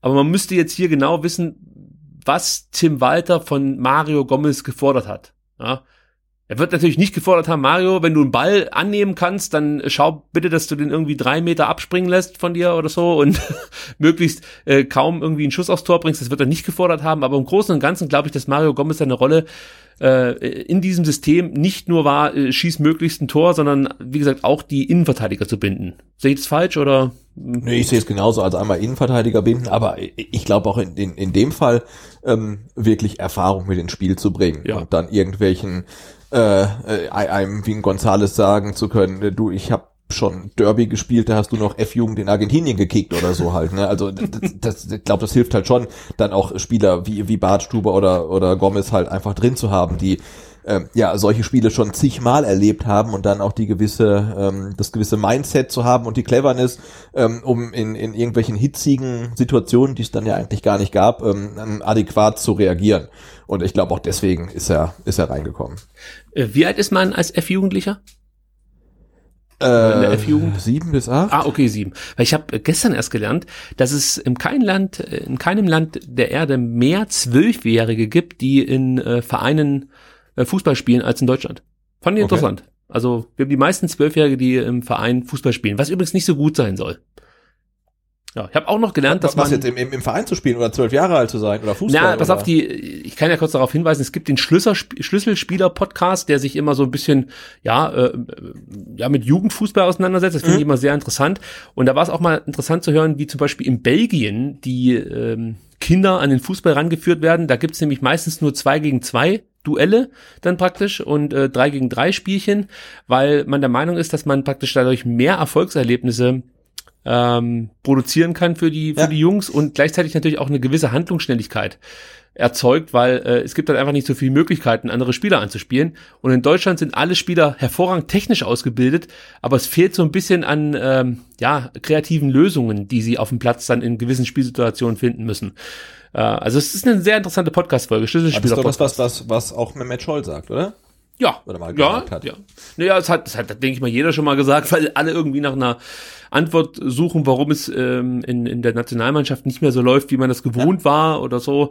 Aber da ist ja meine Theorie, dass es irgendwie immer so in Wellenbewegungen funktioniert. Also das, ja, es halt immer mal, dass es dann ein paar Jahrgänge gibt, da sieht es nicht ganz so erfolgreich aus und dann ändert man wieder ein bisschen was und äh, ja, bringt was Neues mit rein und dann funktioniert es halt wieder besser ja, also ich, ja, ich glaube gerade aktuell ist halt so die das das das ähm, Dilemma, ähm, dass es halt sportlich nicht ganz so gut läuft und dann halt auch das Interesse halt gerade rapide sinkt, ne, ja. aufgrund von ähm, falschen Entscheidungen vom DFB, aber natürlich auch dann äh, äh, ja Entscheidungen, die der DFB nur wenig beeinflussen kann, wie eine WM in Katar äh, an Weihnachten oder so, wo alle Leute sagen, was wollt ihr, ne? Naja, Natürlich gut, der DFB könnte sagen, wir schicken unsere Leute da nicht hin. Zum Beispiel, aber das werden sie ja nie machen, ne? Aber also warum nicht? Genauso wie das würde ich mal gerne ein, wissen. ein zukünftiger VfB-Präsident nie sagen wird, äh, ich, äh, wir schicken unsere Spieler äh, nicht zur Nationalmannschaft, wenn die dann in Katar spielt. Ja. Aber klar, man könnte es, aber es macht halt niemand. Aber das ist natürlich so das, das große Dilemma für die Nationalmannschaft, dass da alles irgendwie so ein bisschen gerade zusammenspielt auch wenn wir jetzt abschweifen, aber beim VfB-Präsidenten ja, ist, ist, ist, ist, ja egal. Ist ein Podcast. Also da habe ich mal gelernt, man kann über alles reden. Äh, ja, es braucht zwar ein bisschen Struktur, aber nicht zu viel. Also von daher, ich, ich verstehe, dass ein VfB-Präsident sich da nicht einmischt. Darf er ja auch gar nicht, weil der Verband halt einfach ja ein Anrecht sozusagen hat auf die Spieler. Ja gut, es gibt halt Abstellungspflicht. Ne? Abstellungspflicht, also ein, genau. Das, also weder, weder Thomas Hitzelsberger noch ein zukünftiger VfB-Präsident äh, äh, darf sagen, äh, wir schicken unseren Nationalspieler, haben wir gerade einen, der irgendwie ja, momentan, also Nationalspieler, du meinst bei der deutschen Nationalmannschaft? Ja, ja der deutschen nee. Nationalmannschaft. da muss ich lachen. nee. Also wir, wir, wir, wir, wir schicken den zukünftigen ähm, Nationalspieler Marc Oliver Kempf nicht äh, zur WM, äh, weil sie in Katar stattfindet. Das, das geht halt auch nicht so einfach, ne? weil das herrscht halt Abstellungspflicht. Ja, aber da würde ich mir halt schon vom DFB wünschen, auch wenn es eine harte Entscheidung ist, weil natürlich eine WM nur alle vier Jahre stattfindet, ähnlich wie bei Olympischen Spielen, aber trotzdem, ich meine, hier geht's halt um mehr. Also ich verstehe, wie gesagt, dass es für die Sportler eine absolute Katastrophe ist. Aber ähm, ja, wenn man immer davon, also wenn man immer gewisse Maxime so nach außen versucht zu verkörpern und äh, ja auch so eine gewisse Gutmenschenart an den Tag legen möchte und dann in so einem Moment dann einfach ja kuscht und sagt, nee, wir gehen nach Katar und es wird schon irgendwie, Jo, also besonders glaubwürdig erscheint man da äh, in meinen Augen nicht. Also nee, klar, du kannst da nicht immer so dieses, diese, diesen, dieses, diesen Begriff der Werte halt vor dir äh, hertragen, dass die dir so wichtig sind und dann halt irgendwie äh, die komplett ignorieren, wenn es um sowas geht halt. Ne? Also entweder oder. Ähm, aber aber ich glaube, das ist halt wirklich so ein bisschen das Dilemma, dass viele Leute auch den DFB und die Nationalmannschaft einfach nicht mehr, nicht mehr glaubwürdig finden. Gut, kommen wir wieder zurück zum KSC und zum VfB genau, Stuttgart. Ganz, ganz, ganz, ganz, ganz weit weg äh, von, der, von Katar, ähm, Karlsruhe. genau, ganz weit weg von Katar und von jeglichen Nationalmannschaften. ähm, ich wollte nämlich auf noch etwas Positives zu sprechen kommen, was mir auch aufgefallen ist, was der VfB sehr, sehr gut gemacht hat. Wir haben ja letzte Woche schon darüber gesprochen, dass der KSC sehr gefährlich nach Flanken, nach Eckbällen und nach ähm, ja, Distanzschüssen und Standards ist. Ähm, das sind so die gängigsten Methoden, um Tore zu erzielen beim KSC. Und der VfB in Persona von Gonzalo Castro hat wirklich hervorragend äh, Flanken verhindert. Der KSC hat 20 Flanken versucht, aber nur drei waren erfolgreich. Gonzalo Castro ist da, wie gesagt, zu nennen, der wirklich eine gute Leistung wieder gezeigt hat. 86 Prozent gewonnene Zweikämpfe, insgesamt knapp 100 Ballaktionen, zwei richtig wichtige Tackles äh, hat er gesetzt und wie gesagt, einige Flanken geblockt. Das war für mich ja ganz, ganz entscheidend, dass da eben der große Hofmann ähm, nicht so oft in Szene gesetzt werden konnte. Und was auch echt groß, ne? Also ja, das ist so vor allen Dingen eine richtige Kante. Das ist eine richtige. der, der, der sah ja wirklich so aus wie wie zwei Meter zehn oder so, ne? Wenn du ihn über den Platz laufen siehst, hey, meine Güte, das ist echt eine, eine, eine Kante. Auch wenn es ein KSC-Spieler ist, sage ich dir so wie es ist. Ich ich hätte den, glaube ich, gerne in der Mannschaft. Also das ist echt, das ist das, das ist eigentlich schon ein geiler Stürmertyp, den du da vorne drin hast, der halt auch einfach knipst. Also für die zweite Liga ist es, glaube ich, so eine Art al vielleicht mit leichtem Upgrade oder so. Ja. Also beim besseren Kopfballspiel. Ich glaube auch Gregor Kobel hatte einige ähm, Begegnungen mit ihm halt. Also er hat auch äh, viele Flanken abgefangen. Äh, ich glaube ein, zwei nicht jetzt so super sicher, aber er, er war immer da, ne? Und hat auch teilweise einstecken müssen in, in Duellen halt, aber das war auch nicht ganz unwichtig, dass er da so präsent war. Und äh, das Zweite, was ich jetzt noch zu sprechen kommen wollte, war das Thema Distanzschüsse. Habe ich ja gerade schon ein bisschen angerissen. Und da gab es in 90 Minuten, lieber Sebastian, nur einen, Kein, oder? einen einzigen Distanzschuss. Okay, also ich kann mir an keinen erinnern, der irgendwie gefährlich gewesen wäre. Ja, das ist schon stark und äh, das hat viel mit Endo zu tun, den wir nochmal hier hervorheben müssen, einfach weil er für mich der Spieler des Spiels war, der extrem viele klärende Aktionen hatte, sechs gewonnene Tackles und ähm, ja, Kempf und Bartschuber muss man vielleicht auch noch ganz kurz erwähnen. Die haben insgesamt fünf Schussversuche aus der Distanz geblockt. Also auch das ist ein wichtiger und guter Wert gewesen, um eben den KC nicht so richtig da äh, ja in, in Fahrt kommen zu lassen. Weil wie gesagt, diese Distanzschüsse werden gerne genutzt, um dann zum Beispiel Ecken zu provozieren oder halt ja grundsätzlich Gefahr zu erzeugen, weil sie haben halt mit ähm, Wanizek jemanden, der weiß, wie man ähm, ja einfach aus der Distanz dann auch mal das Tor trifft. Und ähm, ja, also das war halt einfach dann gut verteidigt, muss man halt auch mal sagen. Wir haben die Abwehr oft kritisiert, aber gegen den KSC haben sie viel, viel richtig gemacht, auch wenn es diesen schlampigen Pass von Kempf zu Beginn der zweiten Halbzeit äh, gab, der natürlich der darf nicht passieren, Punkt. Damit ist die Diskussion eigentlich schon beendet. Das ist halt so eine Unkonzentriertheit, die der VfB irgendwie immer drin zu haben scheint. Kotzt mich wahnsinnig an. Wir können von Glück sagen, dass ähm, der KSC diese Chance nicht nutzen konnte. Und äh, die rote Karte besprechen wir nachher nochmal ganz kurz, wenn es um Mark Oliver Kempf geht. Aber ich möchte Endo nochmal ganz kurz hier in den Mittelpunkt rücken. 23 klärende Aktionen hat der junge Mann, nee, Quatsch, stimmt gar nicht. 23 klärende Aktionen hatte die ganze Mannschaft, aber viele davon, darauf wollte ich zu sprechen kommen, hatte äh, Endo im Mittelfeld. Warum habe ich das mit aufgegriffen? Folgendes. Normalerweise ist der, der Wert der klärenden Aktion eigentlich ein Indiz dafür, dass, sag ich mal, bis äh, ins, ins eigene oder ins Abwehrdrittel nicht allzu viel gut lief. Also man muss dann halt im eigenen Drittel versuchen, Chancen zu verhindern und eben Aktionen zu klären. Und das deutet zwar darauf hin, wenn man viele klärende Aktionen hat, dass man das ganz gut verteidigt, aber äh, ja, man kommt halt immer auch wieder in die Situation, verteidigen zu müssen. Das heißt, eigentlich spielen sich diese klärenden Aktionen meistens im eigenen Drittel ab. Hier war es jetzt aber der Fall, dass viel im Mittelfeld abgeräumt wurde. Und das ist für mich eine Qualität, ja. Also wenn die klärenden Aktionen eben nicht im Gefahrenbereich stattfinden, sondern schon weit davor. Und da war es halt eben Batoro Endo, der durch 17, 17 gewonnene Kopfballduelle auf sich aufmerksam machen konnte und eben durch viele, viele klärende Aktionen allgemein. Und äh, das ringt mir eine Menge Respekt ab, wenn ein, ein 1,78 Mann mhm. Einfach nur durch unglaubliches Timing wirklich äh, jeden noch so großen KSC-Stürmer, Mittelfeldspieler da einfach in Kopfballduellen bezwingt. Also das, ich, ich kann das gar nicht hoch genug bewerten. Das ist für mich einfach eine, eine, eine großartige Leistung gewesen. Missentat sagt dazu Sebastian, eine außergewöhnliche Leistung. Ich glaube, du kannst auf der 6 nicht viel besser spielen. Machst du da einen Haken dahinter? Ja, total. Nee, vor allen Dingen, weil er ist ja jetzt doch schon eine, eine Zeit lang da, hat zehn Minuten gespielt, wenn überhaupt, gegen Dresden und jetzt ähm, ist es halt äh, ja für viele Fans ähm, vielleicht das wichtigste Heimspiel der Saison und äh, Tim Walter schmeißt ihn rein und er spielt halt alleine auf der Sechs einfach. Ne? Also das ist ja schon mal eine ganz große Verantwortung, die ihm da ähm, aufgedrückt wird. Und dann spielt er so überragend. Wie gesagt, er ist 1,78 Meter. Er hat, glaube ich, ich weiß nicht, ob er in der ersten Halbzeit überhaupt ein Kopfballduell verloren hat, wenn dann vielleicht irgendwie in der 39. Minute. Aber er hat halt vorher irgendwie alles da abgeräumt. Zum einen, weil er halt dann tatsächlich eine sehr gute und große Sprungkraft hat und wirklich sehr hoch kommt.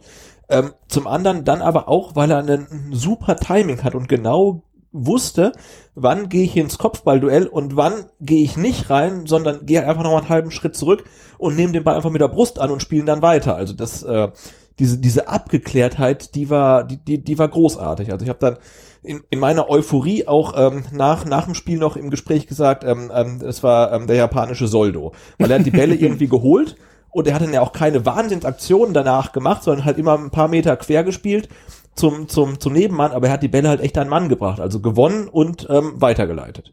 Es war halt vor allem zum ersten Mal so ein Ruhepol im Mittelfeld. Du wusstest, wenn er den Ball hat, dann musst du dir keine Sorgen machen und gleichzeitig war dir auch klar, wenn jetzt versucht wird, irgendwie das Mittelfeld schnell zu überbrücken, hast du Endo, der das spürt, der richtig steht, der gut anläuft, ein gutes Timing hat. Also du fühltest dich einfach etwas sicherer. Und ich wünsche mir jetzt einfach, dass das jetzt nicht irgendwie nur ein Zufall war. Genau, kein sondern, Ausreißer nach oben, genau, auch gedacht, ja. Sondern dass Endo das, das irgendwie aufrechterhalten kann, diese Leistung. Weil dann, müssen wir ganz ehrlich sagen, wird es für Karasor enorm schwer, nochmal in diese Mannschaft zurückzukommen, weil das war halt einfach äh, genau das, was man, was man von Karasor die ganze Zeit gefordert hat.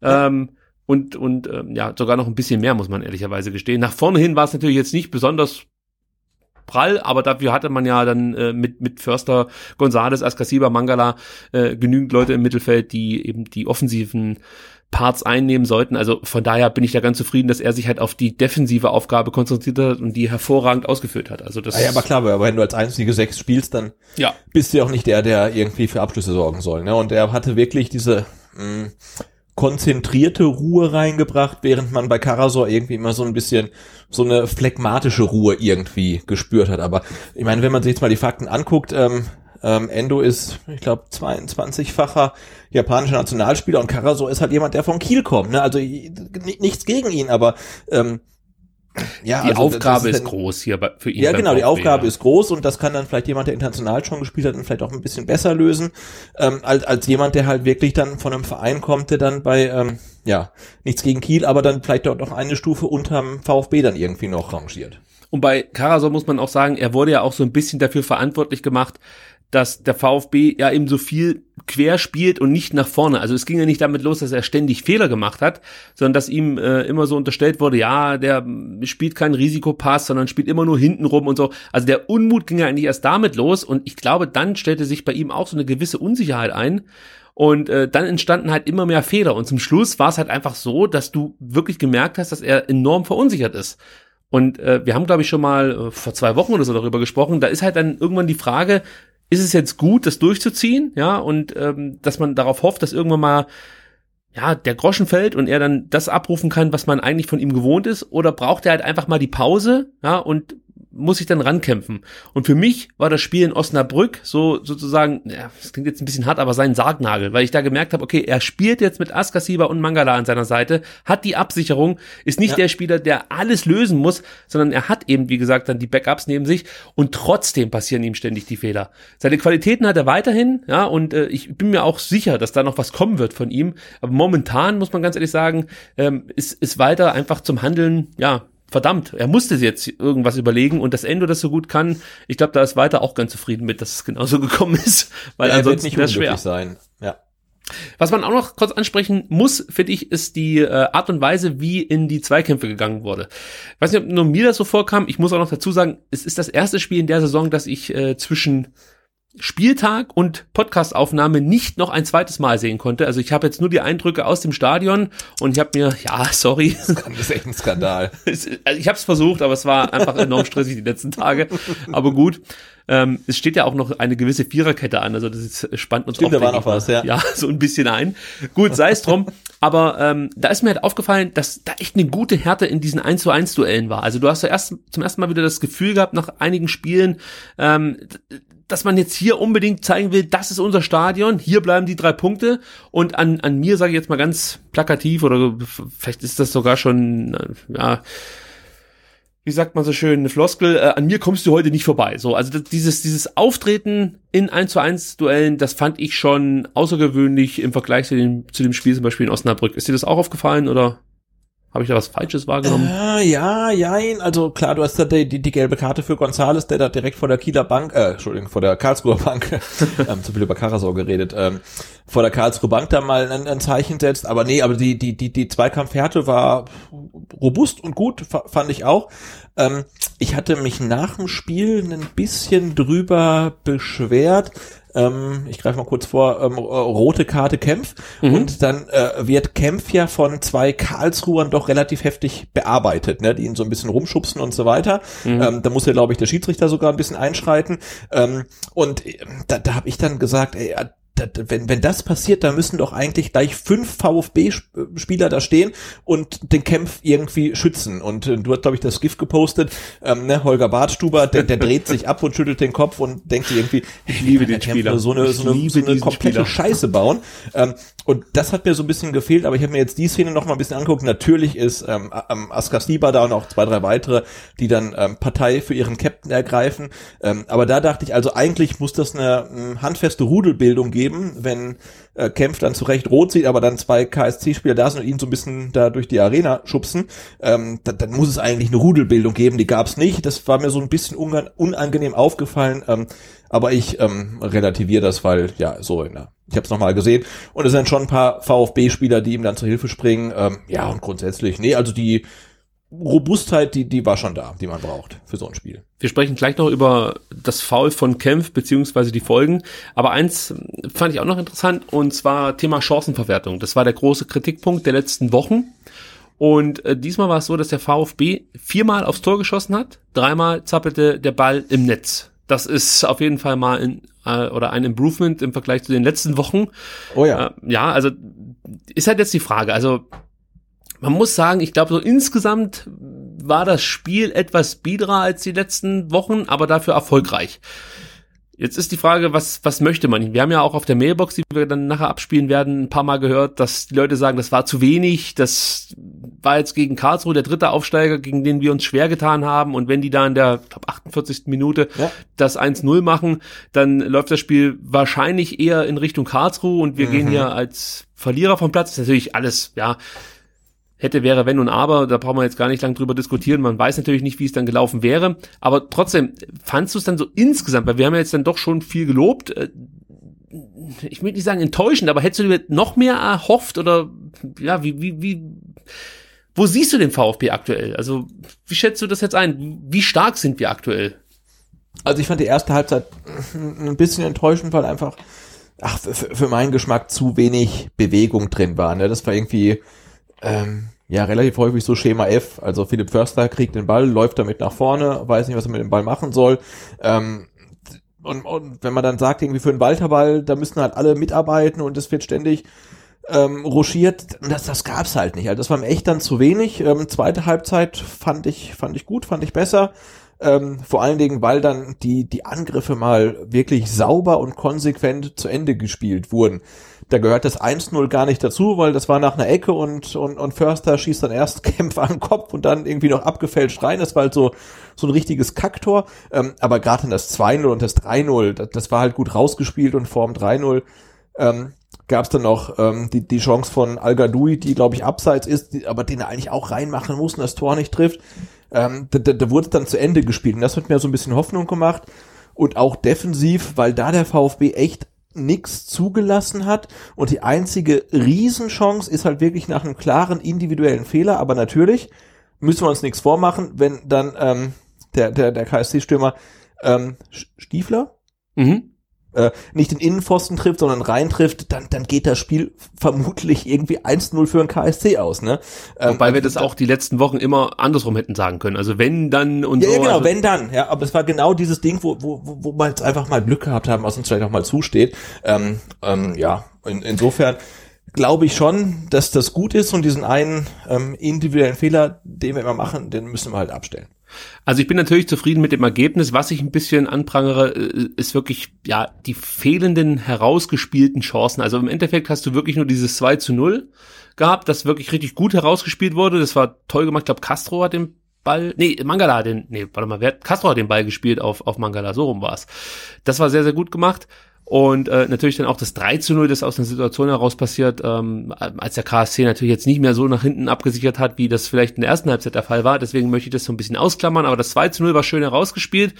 Also da fehlt mir immer noch so, äh, oder wie so, ich möchte es anders sagen, wenn ich den VfB sehe, sehe ich zwar oder erkenne zwar, was sie ungefähr machen wollen, aber äh, das funktioniert halt noch nicht so richtig. Und ich würde mich einfach mal freuen, wenn es mal ein Spiel gibt, wo die Dinge funktionieren. Das bedeutet nicht, dass wir dann den Gegner 6-0 abschießen, aber dass du dann Spielzüge siehst, die dann halt, ähm, ja, sich ein, Stück weit gleichen. Ja, man sieht, was hat der VfB vor, hier geht's konsequent schnell zum Tor und dann gibt's eben die Chance, den Abschluss und der, der geht dann entweder ins Tor, daneben, an den Pfosten, was auch immer. Äh, das fehlt mir so ein Stück weit. Also man sieht viel Bemühen, ja, das erkennt man schon, aber so richtig klappt's halt noch nicht. Also viel Zufall dabei und das ärgert mich noch so ein bisschen, dass wir da noch nicht weiter sind. Nach jetzt mittlerweile, ah, wann hat weiter angefangen? Ähm, Mitte Juni muss es gewesen sein oder Anfang Juni, ich weiß es gar nicht mehr. Also es sind jetzt einige Monate und Ja. ich finde, dass wir da eben jetzt nicht viel weitergekommen sind, was was die Spielweise angeht. Also ja, Tim Weiler hat ja auch bei der Pressekonferenz äh, Ko- Konferenz gesagt, ähm, man wäre viel weiter, auch wenn die Ergebnisse jetzt aktuell nicht passen. Ich verstehe natürlich, was er meint, ja, also, aber ja, so richtig kann ich das auch nicht unterschreiben. Also ich bin ja schon ein weiter Fan, das gebe ich ja zu, aber diese Äußerungen, die er da manchmal so raushaut, die sind nicht so zuträglich. Also da würde ich mir wünschen, dass er äh, da vielleicht auch so ein bisschen draus lernt und in Zukunft ja dann doch vielleicht äh, sich das ein oder andere verkneift. Weil ich weiß, was er meint, wenn er sagt, wir treten Erwachsener auf und äh, ja, insgesamt läuft es auf dem Spielfeld besser. Ich, ich sehe auch, dass der VfB sich zum Beispiel in Osnabrück wirklich extrem viele Chancen erspielt. Aber es ist halt kein Muster, das ich ausmachen kann, sondern es sind halt oft Zufallsproduktionen. Also die größten Chancen entstehen immer aus Zufall. Also ich erinnere mich da an diese Szene, als, als der Osnabrücker da irgendwie so, so ein Luftloch schlägt und der Ball vor äh, Gonzales zum Liegen kommt und der den direkt dem Torwart irgendwie an die Schulter schießt oder so. Also es sind halt immer so Zufallsprodukte und äh, nicht einer klaren Spielidee geschuldet letzten Endes. Das würde ich mir wünschen, dass man das jetzt vielleicht in den letzten Spielen häufiger sieht. Ähm, das ist Walter Ball, so wie man ihn ansatzweise gegen Hannover gesehen hat am ersten Spieltag und ähm, ja, das flutscht jetzt. Also das würde ich mir einfach wünschen für die nächsten vier Spiele, die jetzt noch anstehen. Ja. Ja, das ist ja das, das grundsätzliche Problem, was man immer so ein bisschen hat, dass diese klare Entwicklung, die man immer zu sehen hofft, dass man die nicht sieht. Und man erinnert sich immer wieder an die ersten Saisonspiele und erinnert sich immer wieder, dass irgendwelche VfB-Spieler aus dem defensiven Mittelfeld auf einmal gefährlich im Strafraum auftauchten und nur den Ball nicht reinbekommen haben. Und da dachte man, wow, wenn das so weitergeht, dann machen wir unsere Buden. Ähm, ja, das ist halt so über die ähm, Hinrunde jetzt so ein bisschen verloren gegangen. Ne? Gegen Dresden ist wieder aufgeblitzt, ähm, dann in Osnabrück wieder nicht. Ähm, gegen Karlsruhe wieder vielleicht ein bisschen mehr. Ähm, ja, aber diese, diese klare Entwicklung, die, die, die fehlt halt noch. Aber andererseits, ähm, ja, müssen wir uns natürlich dann auch wieder selbst hinterfragen. Ähm, jetzt haben wir 3-0 gewonnen, ähm, der klarste Saisonsieg. Äh, Ja. äh, Mangala macht sein erstes Tor für den VfB überhaupt. Ähm, und, und wir be beschweren uns halt. Ne? Deswegen ähm, mag ich mich eigentlich nach so einem Sieg damit mit Kritik dann doch zurückhalten und einfach gucken, wie es jetzt gegen Sandhausen, Nürnberg und Hannover jetzt noch weitergeht. so geht's mir auch. Und was ich halt auch toll finde, das möchte ich auch nochmal rausstellen, ist, dass Tim Walter doch lernt. Also er ist halt eben, das ist halt nicht dogmatisch sein System, sondern er lernt, er versucht Dinge ähm, ja, umzustellen, dann doch anzupassen, ob das jetzt auf den Gegner ist oder von mir das halt dann einfach seine Idee war, jetzt kompakter zu stehen, aber ich meine schon erkannt zu haben, dass er schon versucht, jetzt hier diese Schwächen über die Außen der Karlsruher dann eben für sich zu nutzen. Und das ist ja auch etwas, ja, ich, das war für mich wichtig zu sehen, dass Walter halt einfach ja. versucht, dann Dinge ja, zu optimieren, umzustellen und ähm, ja, mit der Mannschaft dann wirklich zu arbeiten. So, und äh, deswegen würde ich auch weiterhin behaupten, dass er der richtige Trainer ist. Nicht nur aufgrund des Sieges, sondern wie gesagt, weil er auch mit der Mannschaft arbeitet, versucht Dinge umzustellen, zu lernen. Und man sieht ja immer wieder, wenn er dann so ein bisschen an ein paar Stellschrauben dreht, funktioniert's ja auch wieder. Also man hat es ja gesehen, ja, äh, 6 zu 2 Klatsche in Hamburg oder 2 zu 6 Klatsche, anschließend stellt er um, äh, Tannenbaum und plötzlich gewinnen wir in Hamburg, gewinnen gegen Dresden. So, dann merkt man, okay, also mit einem Stürmer ist dann doch vielleicht ja, ein bisschen ausrechenbar und man kommt nicht so richtig über die Flügel zum Zug und die Halbpositionen sind auch nicht so richtig gut besetzt, da müssen wir ein bisschen was machen, also stellt man jetzt um auf dieses System und äh, plötzlich funktioniert das gegen Karlsruhe. Ob das jetzt gegen Sandhausen funktionieren wird, sei mal dahingestellt. Aber ich glaube, dass das ja die Bereitschaft dazu, Dinge umzustellen und dann auch der Erfolg, den man danach einfährt, schon wichtig ist, dass die Mannschaft dem Trainer weiter folgt und vertraut. Ja, weil das ist ja ganz wichtig, wenn die Mannschaft nicht mehr daran glaubt, was der Trainer vorne sagt, ja, da kann da vorne Pep Guardiola stehen, dann wird es halt nicht funktionieren. Also äh, deswegen bin ich schon optimistisch, dass Tim Walter die Mannschaft erreicht und auch äh, verbessern wird in Zukunft. Also da bin ich, wie gesagt, optimistisch. Ein ja, Thema. Was, was, was halt braucht, sind, sind sportliche Erfolge, ne? weil sonst, äh, äh, ja, glaubt die Mannschaft ihm irgendwie nicht mehr, dass ähm, Arschbolzen oder Purzelbäume ganz am Platz irgendwie sinnvoll sind.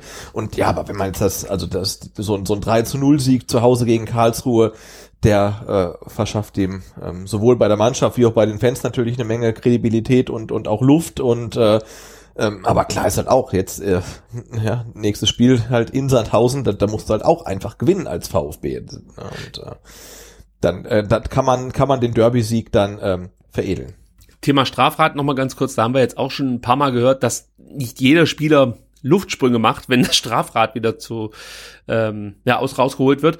Äh, aber das finde ich auch gar nicht so wichtig. Man muss nicht alles cool finden, was der Trainer vorgibt. Wichtig ist, dass man es mitmacht und, und weiter durchzieht und ähm, ja, einfach dann nicht versucht, praktisch ja so, so eine Null-Bock-Einstellung an den Tag zu legen. Also dass es da Spieler gibt, die mit Sicherheit jetzt äh, im fortgeschrittenen Alter keinen Bock mehr haben, irgendwie Schubkarre zu machen nach dem Training kann ich sehr gut nachvollziehen, aber alle ziehen mit. Jedenfalls ist das das, was man so wahrnimmt und ähm, das ist für mich dann letzten Endes das Entscheidende. Ja. Kommen wir noch ganz kurz auf die äh, ja viel besprochene, inzwischen schon viel besprochene Aktion von Marc Oliver Kempf. Ähm, und äh, zwar geht es natürlich darum, das Foul, braucht man glaube ich nicht lang drüber reden, dass das eine rote Karte ist. Ich kann mir jetzt nicht vorstellen, dass du das anders siehst. Es ist auch im Endeffekt jetzt mal egal, warum er so gefault hat. Ich finde die Reaktion, die er danach an den Tag gelegt hat, die war gut. Er hat sich entschuldigt bei KC-Spielern. Er ist, glaube ich, nicht äh, zu Kobalt vorgedrungen, sondern hat sich bei anderen Spielern für die Nummer entschuldigt, hat danach gesagt, es war eine dumme Aktion. Und ähm, er ist halt auch nicht dafür bekannt, dass es ein Spieler ist, der ständig ja mit harten Fouls irgendwie auf sich aufmerksam macht, hatte noch nie eine Rotsperre, noch nie eine Gelbsperre. Also das ist ja schon außergewöhnlich für einen Innenverteidiger. Und ähm, ich weiß nicht, was ihn da geritten hat, ob das jetzt was damit zu tun hatte, dass, äh, wer war es, Förster ihn den Ball vorher an den Kopf geschossen hat oder was auch immer. Ähm, irgendwie hat er wahrscheinlich eine kleine Schraube locker gehabt in dem Moment, aber das passiert den besten Spielern, von daher kann ich damit irgendwas, leben. Irgendwas war da seltsam, er hat ja auch im, im Interview danach gesagt, ihm, nein, ihm sich nicht die Sicherung durchgebrannt, aber wenn man sich die Situation irgendwie noch ein paar Mal anguckt, dann muss man sagen, also entweder ihm sind die Sicherungen durchgebrannt oder er muss halt ganz dringend zum Augenarzt, weil also das war irgendwie so absurd, diese ganze Szene, äh, weil der Ball liegt ja irgendwie frei und äh, ich glaube Endo steht noch daneben und, und beide merken es irgendwie, also Endo und Kempf, dass sie beide hingehen müssen, Kempf geht eigentlich hin und grätscht dann ja irgendwie mit so einer Fluggrätsche über den Ball drüber, um den Gegner zu spielen, also äh, völlig abstrus, ne, also aber ja. Ja, so, solche Grätschen siehst du eigentlich gar nicht mehr im Profifußball, also die ganze Körperhaltung habe ich jetzt so, glaube ich, also also noch nie äh, nee, in einem Spiel, völlig völlig völlig absurd. Also entweder hat äh, hat hat wirklich der der der der Kobalt irgendwas Böses über seine Mutter gesagt und er wollten halt irgendwie umsetzen oder es war halt irgendwie so ein komplettes äh, Blackout halt. Äh, weiß ich nicht motorisches äh, äh, Fuck up, wo er einfach sich komplett irgendwie verschätzt hat. Äh, keine Ahnung, was es war und jetzt da war halt äh, den Rest der Hinrunde zugucken und ähm, dann geht's halt weiter. Genau, kurz vor Weihnachten am 21.12. darf er in Hannover dann wieder äh, ja dem VfB dabei helfen, den Weg zurück in, der erst, in die erste Liga zu finden. Ich finde, das Strafmaß ist in Ordnung. Ja, ist okay. Ja, ich, ich habe zwar auch gelesen, er sei da klimpflich davongekommen. Ich finde, eigentlich ist das genau, passt genau. Also wenn du, wenn du bei uns mal auf, auf, auf äh, äh, Facebook nachliest, dann sagen alle irgendwie, äh, Fußballmafia, DFB viel zu viel, aber ich, ich glaube, drei ist echt okay. Also ja. er trifft ihn ja nicht wirklich, ähm, aber ich glaube, wenn er ihn treffen würde, dann würde es relativ böse ausgehen. Ähm, ja, also ich finde drei ist jetzt echt okay. Ich glaube, ja. was weißt du, dass das Urteil war oder weswegen ist er jetzt verurteilt worden? Ist das rohes Spiel gewesen oder? Ich habe das Urteil, muss ich zugeben, nicht auf der DFB-Seite gelesen, sondern ähm, bei den Kollegen vom Kicker und äh, da konnte ich jetzt nichts in Sachen Urteilsbegründung. Ähm, ja, aber jetzt also, aber ganz grundsätzlich, wenn man sieht, wie er da reingegangen ist, dann ähm, scheinen drei Spiele jetzt nicht nicht nicht völlig völlig äh, wegen rohen Spiels genau. Ah, okay. Was ich noch interessant fand, äh, da hatte ich eine Unterhaltung mit den Jungs von Colinas Erben, ist, dass ähm, also praktisch das in Anführungsstrichen faire Verhalten nach dem Spiel ähm, nicht bei der Urteilsbemessung berücksichtigt wird. Ich dachte eigentlich immer, dass das schon auch wichtig ist, dass der Spieler sich danach entschuldigt, sich reumütig zeigt, äh, dass dann das Sportgericht daraufhin vielleicht jetzt sagen wir mal nicht vier Spiele Sperre vergibt, sondern eher drei. Aber äh, ich gehe mal davon aus, dass der Alex mir da geschrieben hat. Er meinte dann halt auch, also vielleicht wird jetzt nicht der komplette oder ja, dass die Maximalstrafe dann halt aufgerufen, sondern eher die, die Minimalstrafe oder so. Aber ist jetzt nicht so, dass man dann sagt, ja, okay, also er hat sich ja entschuldigt, dann gehen wir nur zwei Spiele, sondern man bewegt sich immer in einem gewissen Rahmen, äh, je nach Schwere des Fouls und äh, wie gesagt, Entschuldigungen und sowas, es wird dann auch nur in diesem Rahmen letzten Endes berücksichtigt. Ja, aber das ist ja völlig okay. Also ja, ja, klar. Irgendwie Leute, Leute irgendwie böswillig umtreten und nur weil du halt hinterher hingehst und gibst in die Hand, äh, hast du irgendwie ein Spiel weniger Sperre. Also da finde ich dann wichtiger, da irgendwie so seine Records aus seiner Karriere und wenn er halt irgendwie nicht auffällig ist, also kein, keine, sag mal, Vorstrafen hat und sowieso relativ selten äh, gelbe und rote Karten äh, sieht, dann weiß der, okay, er ist kein Treter und das spielt dann durchaus eine Rolle und ja, wie gesagt, ich glaube über die drei Spiele ähm, darf sich jetzt niemand beschweren und jetzt ähm, sind wir mal gespannt, ob wir da in Sandhausen ähm, Ned Phillips oder ähm, Abuja sehen, ne? Ah, Abuja war nicht ja, mehr Kader. Auch. Oder vielleicht, oder vielleicht ähm, Karasor in neuer Rolle, wer weiß. Hm, bin ich auch nicht so richtig Fan von, muss ich ganz ehrlich sagen. Aber äh, das muss ich noch ganz kurz thematisieren, auch wenn ich jetzt das Thema KSC schon zumachen wollte. Äh, die, der Wegfall von Kempf ist schon schwierig, finde ich, weil äh, er halt der Innenverteidiger ist, der gerade diesen offensiven Aspekt noch mit ja. reingebracht hat. Das ist halt Holger Bartsch nicht. Der spielt zwar hervorragende lange, lange Bälle da hinten raus und hat eine gute Spieleröffnung, aber er schaltet sich nicht so oft mit nach vorne ein wie eben ein Marc Oliver Kempf. Ich habe Bartschuber trotzdem, muss ich sagen, im Spiel gegen den KSC einmal fast an der Eckfahne ertappt und nicht bei einem Eckball, sondern... Ja, er war zwischendurch ganz, ganz ja. sehr offensiv, ne, habe ich auch gesehen, ja. Das fand ich ganz putzig. Eigentlich, ich, ich das muss ich auch nochmal sagen, ich, ich liebe, glaube ich, wirklich Holger Bartschuber. Allein für diese Aktion, für dieses Kopfschütteln nach der Kämpfgrätsche. ich saß da vor dem Fernseher oder beziehungsweise äh, vor VfB TV, sehe das und ich wollte ihn einfach nur drücken. Also ich mag den so sehr mittlerweile, in, in diese, diese, diese Frustration, die er so offen zum Ausdruck bringt. Das ist, ja, toll, dass es so einen Spieler gibt. Also ähm, das, das ist immer wieder schön. Äh, aber jetzt noch was anderes. Und zwar, ähm, ich, ich könnte mir vorstellen, dass halt ein Pascal Stenzel vielleicht ein bisschen mehr sich wieder in die Offensive mit einschalten müsste, weil ja. das hat er ja schon ein Stück weit reduziert. Und da ist mir auch noch was eingefallen, äh, aufgefallen, das äh, möchte ich auch noch ganz kurz äh, hier äh, zum Besten geben. Und zwar in der ersten Halbzeit hat Tim Walter versucht, das war zumindest mein Eindruck, äh, Pascal Stenzel dazu zu motivieren, etwas umtriebiger zu sein. So möchte ich es mal ausdrücken. Ich habe nicht ganz erkennen können, ob er jetzt möchte, dass er die, die, die Linie bis nach unten geht oder ob er sich dann doch mehr in die Zentrale einschalten soll, also von der rechten Seite aus dann wieder links rüberziehen oder so. Das konnte ich nicht ganz erkennen, was die Gestiken da bedeuten sollten. Aber während dem das Spiel läuft, dreht sich Pascal Stenzel dann auf einmal um und hat eindeutig seinem Trainer zu verstehen gegeben, dass er jetzt mal den Ball flach halten soll. Also das fand ich interessant. Er stellt sich so, er dreht sich um und es ist ja eigentlich ein ruhiger Zeitgenosse. Also ich will nicht wissen, wie lang Tim weiter schon auf ihn eingebrüllt hat. Er dreht sich um, macht die Hände so nach vorne, so in der Art wie, was willst du jetzt von mir? Und Tim weiter gestikuliert weiter rum und Stenzel dreht sich einfach nur ab und also er winkt jetzt nicht irgendwie despektierlich oder so ab oder so, aber du hast halt einfach gemerkt, dass äh, Pascal Stenzel die Schnauze voll hatte von den Anweisungen in diesem Moment von Tim Walter. Gut. Ich bin ja auch übrigens der Meinung, dass ähm, äh, Pascal Stenzel ähm, ein bisschen überspielt ist. Ja, es wirkt ein bisschen so, als ob äh, da nicht mehr viel, äh, ja, sag mal, Sprit im, im, im Tank ist. Genau, weil er, der hat ja, ja wirklich so, so, so überragend die Saison begonnen und äh, teilweise mehr Pässe gespielt ähm, als die komplette gegnerische Mannschaft, aber so die Formkurve zeigt ja ein bisschen nach unten, was ja auch kein Wunder ist, ne? weil ich weiß nicht, wie viel er, wie viele Spiele am Stück jetzt in den vergangenen Saisons ähm, gemacht hat. Ähm, und ich, ich glaube, theoretisch wäre jetzt ein klassischer Fall für mal irgendwie ein Spielpause. Wir haben halt keinen anderen Rechtsverteidiger, aber ähm, ansonsten würde ich sagen, ähm, so ein bisschen Pause würde ihm vielleicht gut tun ähm, oder halt dann die Winterpause. Aber so grundsätzlich habe ich das Gefühl, dass bei ihm die Formkurve so ein bisschen nach unten zeigt und da kann er auch gar nichts für. Ähm, er halt, ähm, ja, dass der Kader da halt seine Defizite hat, aber das, das war so mein ähm, Eindruck aus den letzten Spielen. Und dann will ich dich noch fragen, das ist ja die entscheidende Frage nach oh. der roten Karte gegen Marc Oliver Kempf. Wer ist denn unser Kapitän am nächsten Samstag? Pascal Stenzel. Ah, meinst du? Weiß ich. Wie wär's mit Holger Bartstuber? Nee, ich weiß, dass es Stenzel ist. Du weißt das? Wieso weißt du das? Ich dachte, das weiß man. Also, äh, weiß ich nicht. Soweit ich weiß, wurde das mal kommuniziert, dass der erste Kapitän Kempf ist, der zweite ist der äh, die Davi und dann kommt Stenzel. Ist das so?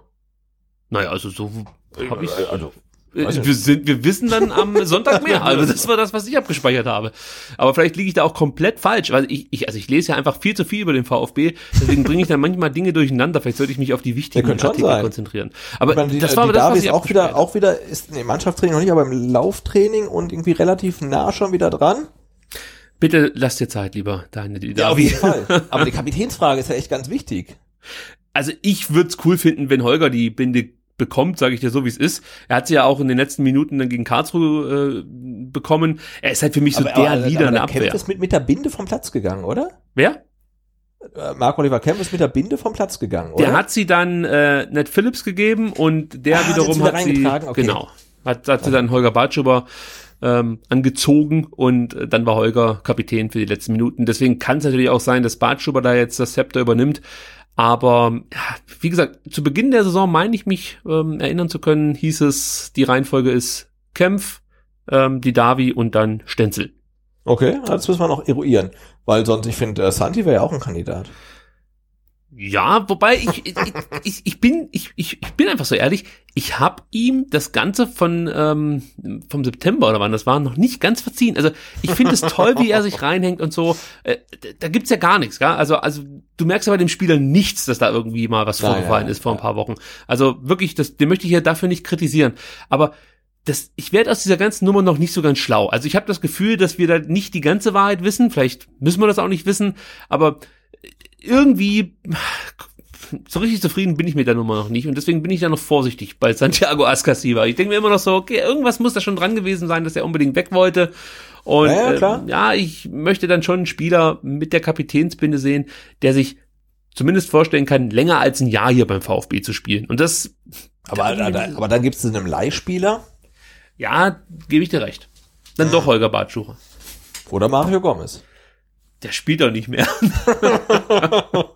nee, nichts gegen Mario Gomez. Das kann man vielleicht auch noch mal kurz erwähnen. Der hatte ja ein tolles Interview bei SWR Sport, als er dann auch sich vor den Trainer gestellt hat, muss man sagen, und äh, das so ein bisschen relativiert hat, was da am Vorfeld schon wieder von der Presse kommuniziert wurde, dass das eine Art äh, ja entscheidendes Spiel für ihn ist. Wenn er das verliert, dann fliegt er und so ich fand diese weisen Worte von Mario Gomez wirklich äh, großartig. Also das ist auch ganz wichtig, dass so ein erfahrener, ein angesehener Spieler sowas sagt.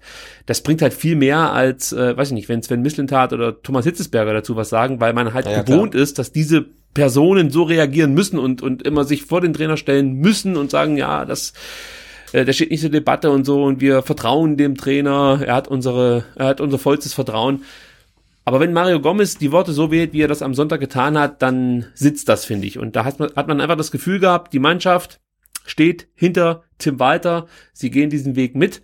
Und natürlich wollen die aufsteigen. Und wenn die merken, die Art und Weise, wie Tim Walter Fußball spielt, das führt nicht zu Erfolg, dann wird sich das natürlich auch mal irgendwann wenden, ist klar. Aber im Großen und Ganzen scheint es da innerhalb der Mannschaft wirklich zu stimmen. Also war, war ein schönes Interview von ja, ähm, fand ich auch. Mario Gomez.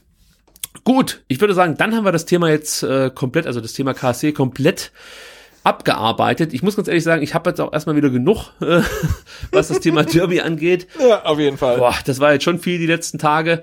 Ähm, und wir legen das Thema KSC jetzt zu den Akten. Und, äh, nachdem, du, nachdem du die Mailbox noch eingespielt hast zum Thema Derby. Stimmt. Stimmt, die möchte ich hier nicht außen vor lassen.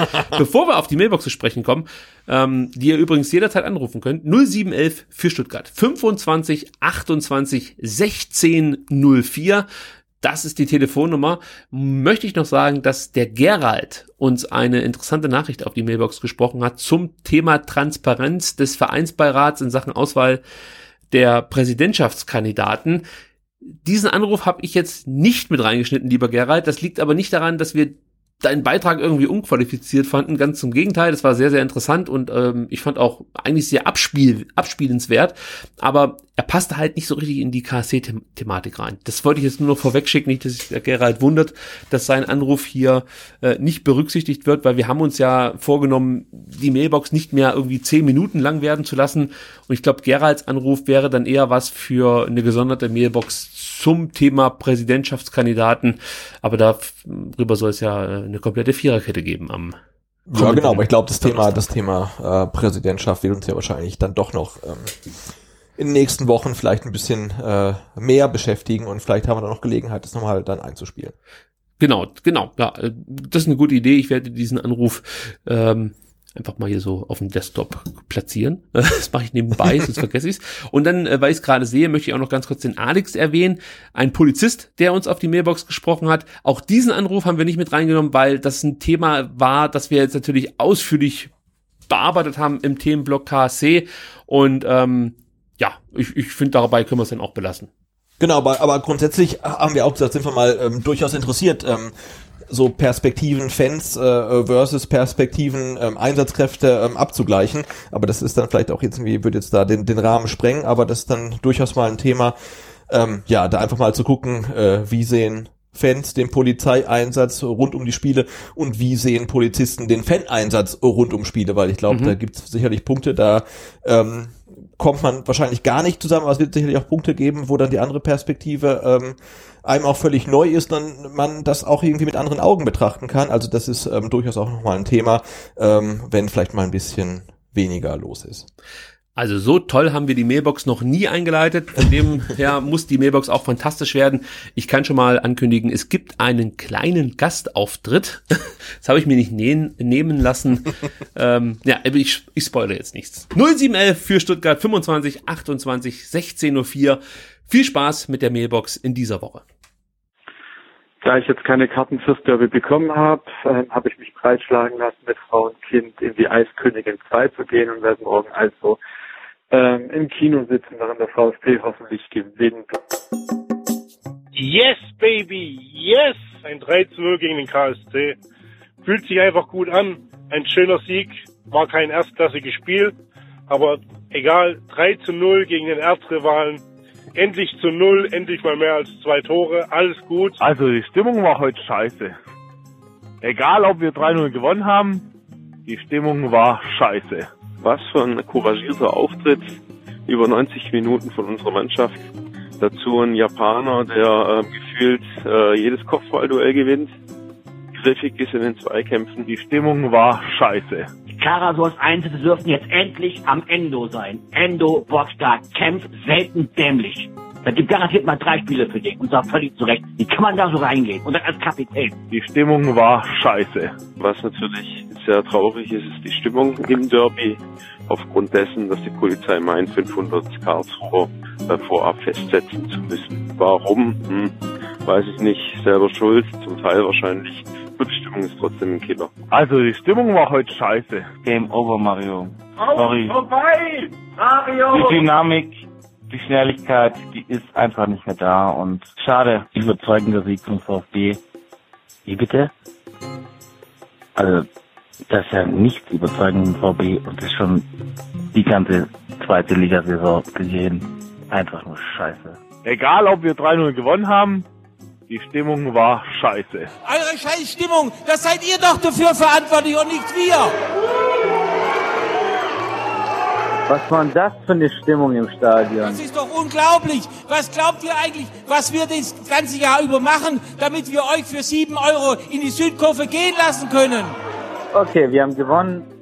Damit kann ich leben. Aber die Stimmung war einfach nur nicht zum Kotzen, nicht nervig, nicht gut, nicht eklig. Einfach nur merkwürdig. Tolles Derby. Habt ihr gut gemacht. Ergebnis hin oder her. Du kannst doch nicht auftreten als Absteiger aus der ersten Liga gegen den Aufsteiger aus der dritten Liga.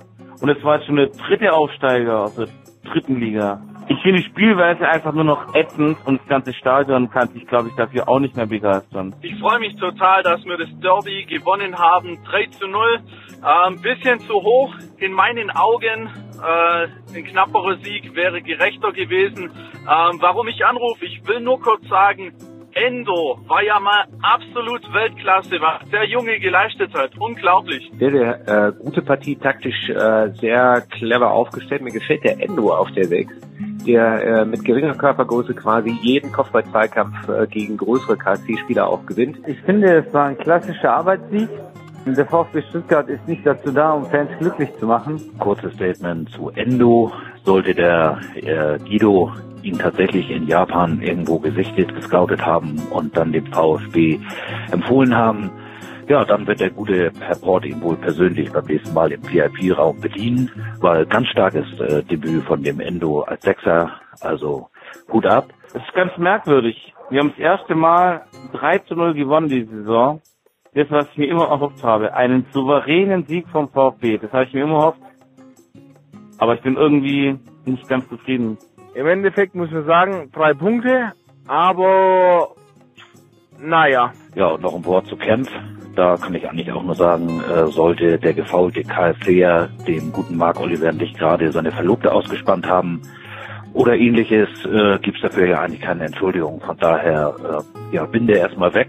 Bis auf weiteres, äh, das ist ja unwürdig für VfB-Kapitän. Ach, bin ich glücklich, dass wir die drei Punkte eingeholt haben und einen Derby-Sieg eingefahren haben. In der zweiten Halbzeit war ich ein bisschen überrascht über die Anfangsphase. Da gab es gerade wieder den ersten Bock. Das ist ähm, ja typisch VfB irgendwie diese Saison, dass man sich so einen groben Schnitzer leistet. Es bleibt ein Rätsel, warum man einen Wataru Endo erst jetzt in der Mercedes-Benz Arena bringt. Warum der so lange im Hintergrund geblieben ist, äh, ja, müssen wir uns wahrscheinlich gerade im Moment alle fragen, aber vielleicht war das ja genau den Schachzug, den Walter da schlussendlich gegen die Karlsruhe gebracht hat. Was für ein langweiliges Spiel.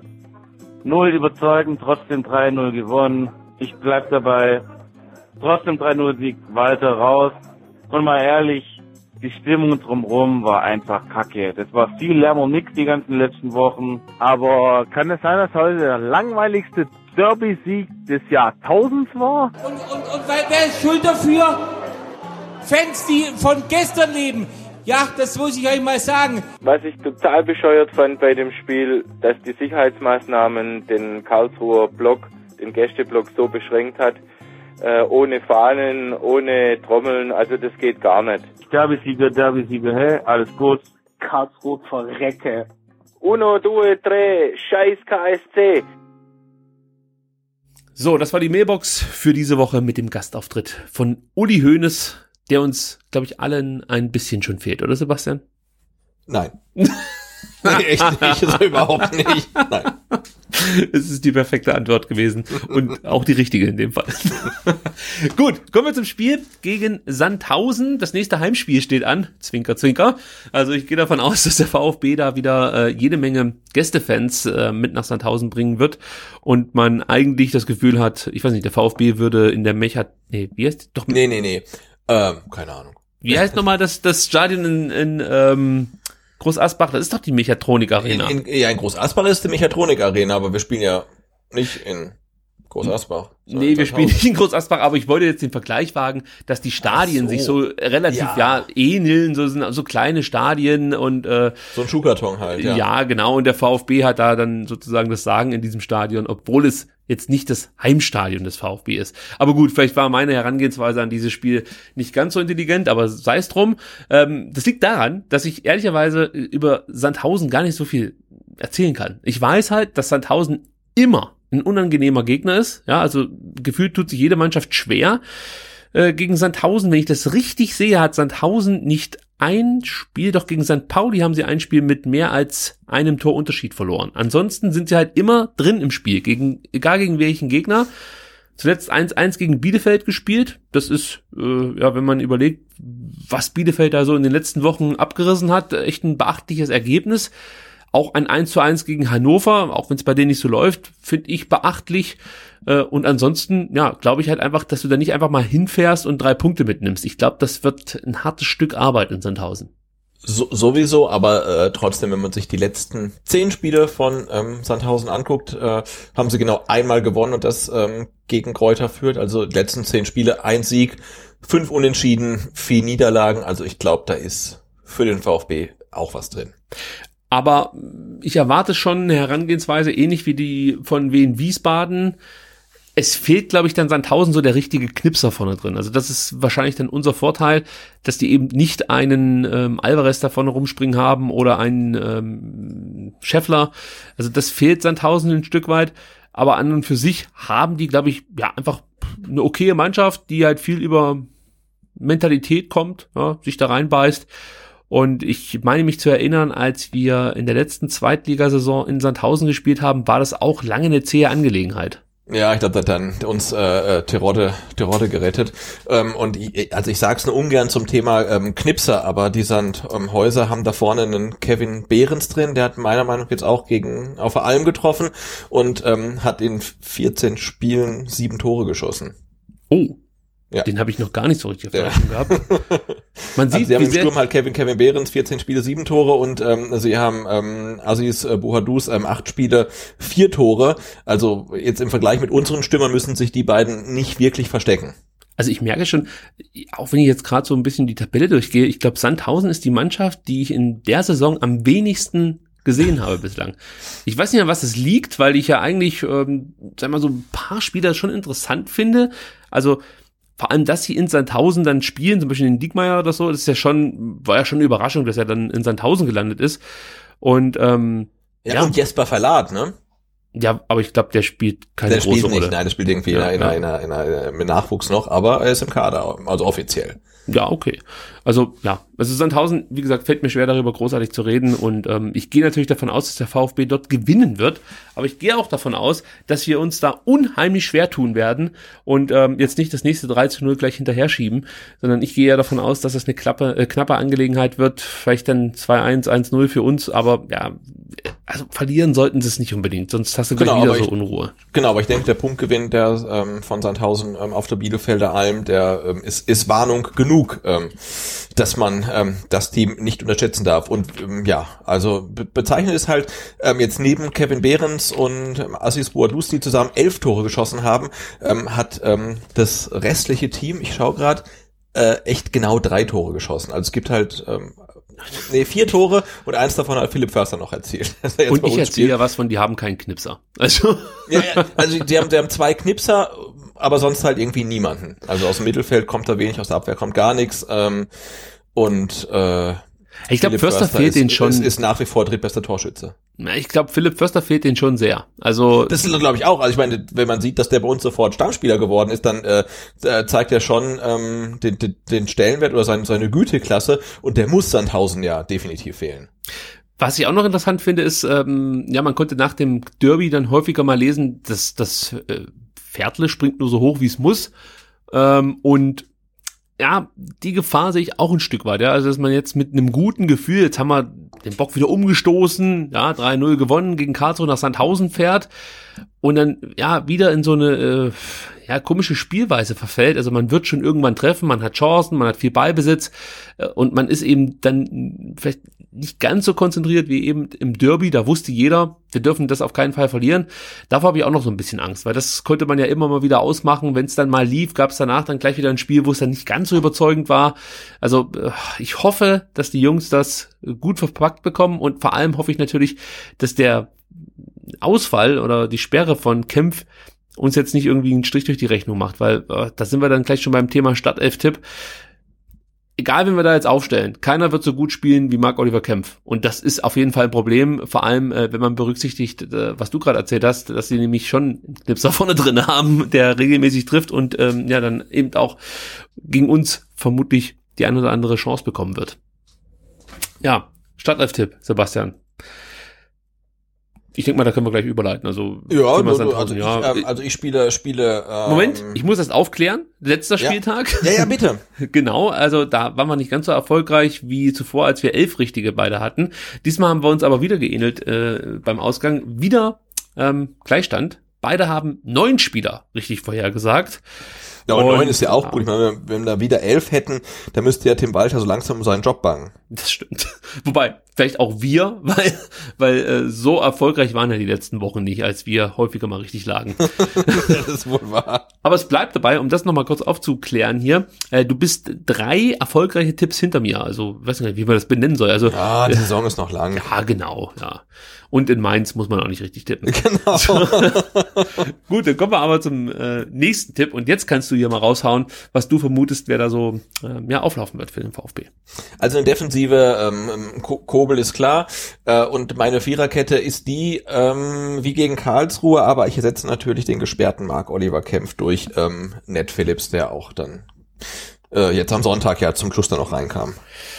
Ja, also da mache ich es nicht spannend. Ich bin da genau der gleichen Meinung. Du hast vorhin Al-Gadoui angesprochen. Also das wäre mir zu viel Risiko. Also ich, ich Das in der Abwehr. Ja. Äh, nicht Al-Gadoui, Quatsch, Karasor, sorry. Äh, tut mir leid. Also Ich Karasor. sagen, also, aber also Al- Al- Al-Gadoui in der Innenverteidigung wäre mir auch zu viel Risiko, definitiv. Das ja. Aber weiter würde ich zutrauen. Die müssen sich eh nach vorne mit einschalten. Also ja, genau. Was uns du so muss, muss, muss, muss jeder alles spielen können. nee, ich meinte Karasor. Ich, ich, ich würde es halt deswegen nicht machen, weil das mit Abuja schon richtig schief gegangen ist. Das war ja auch ein Ja. Stück weit Risiko. Und ich finde, wir können uns jetzt diese Spielchen auch nicht erlauben. Wir, wir dürfen einfach keine Punkte mehr verlieren jetzt. Nee, das ist wohl wahr. Ja. Ja, also wir müssen gucken, dass wir die Spiele gewinnen jetzt die letzten vier oder sage ich mal, ich würde sagen, drei der letzten vier Spiele müssen wir gewinnen, einen Unentschieden lasse ich gelten. Ähm, aber ja, verlieren solltest du nicht mehr. Von daher keine Zeit für Experimente. Philips hat das von den äh, beiden Optionen bislang am besten gelöst. Also die beiden Optionen sind natürlich dann Philips und Abuja. Deswegen würde ich auch Philips hier aufstellen für Marc Oliver Kempf. Dann kommen wir zum Mittelfeld.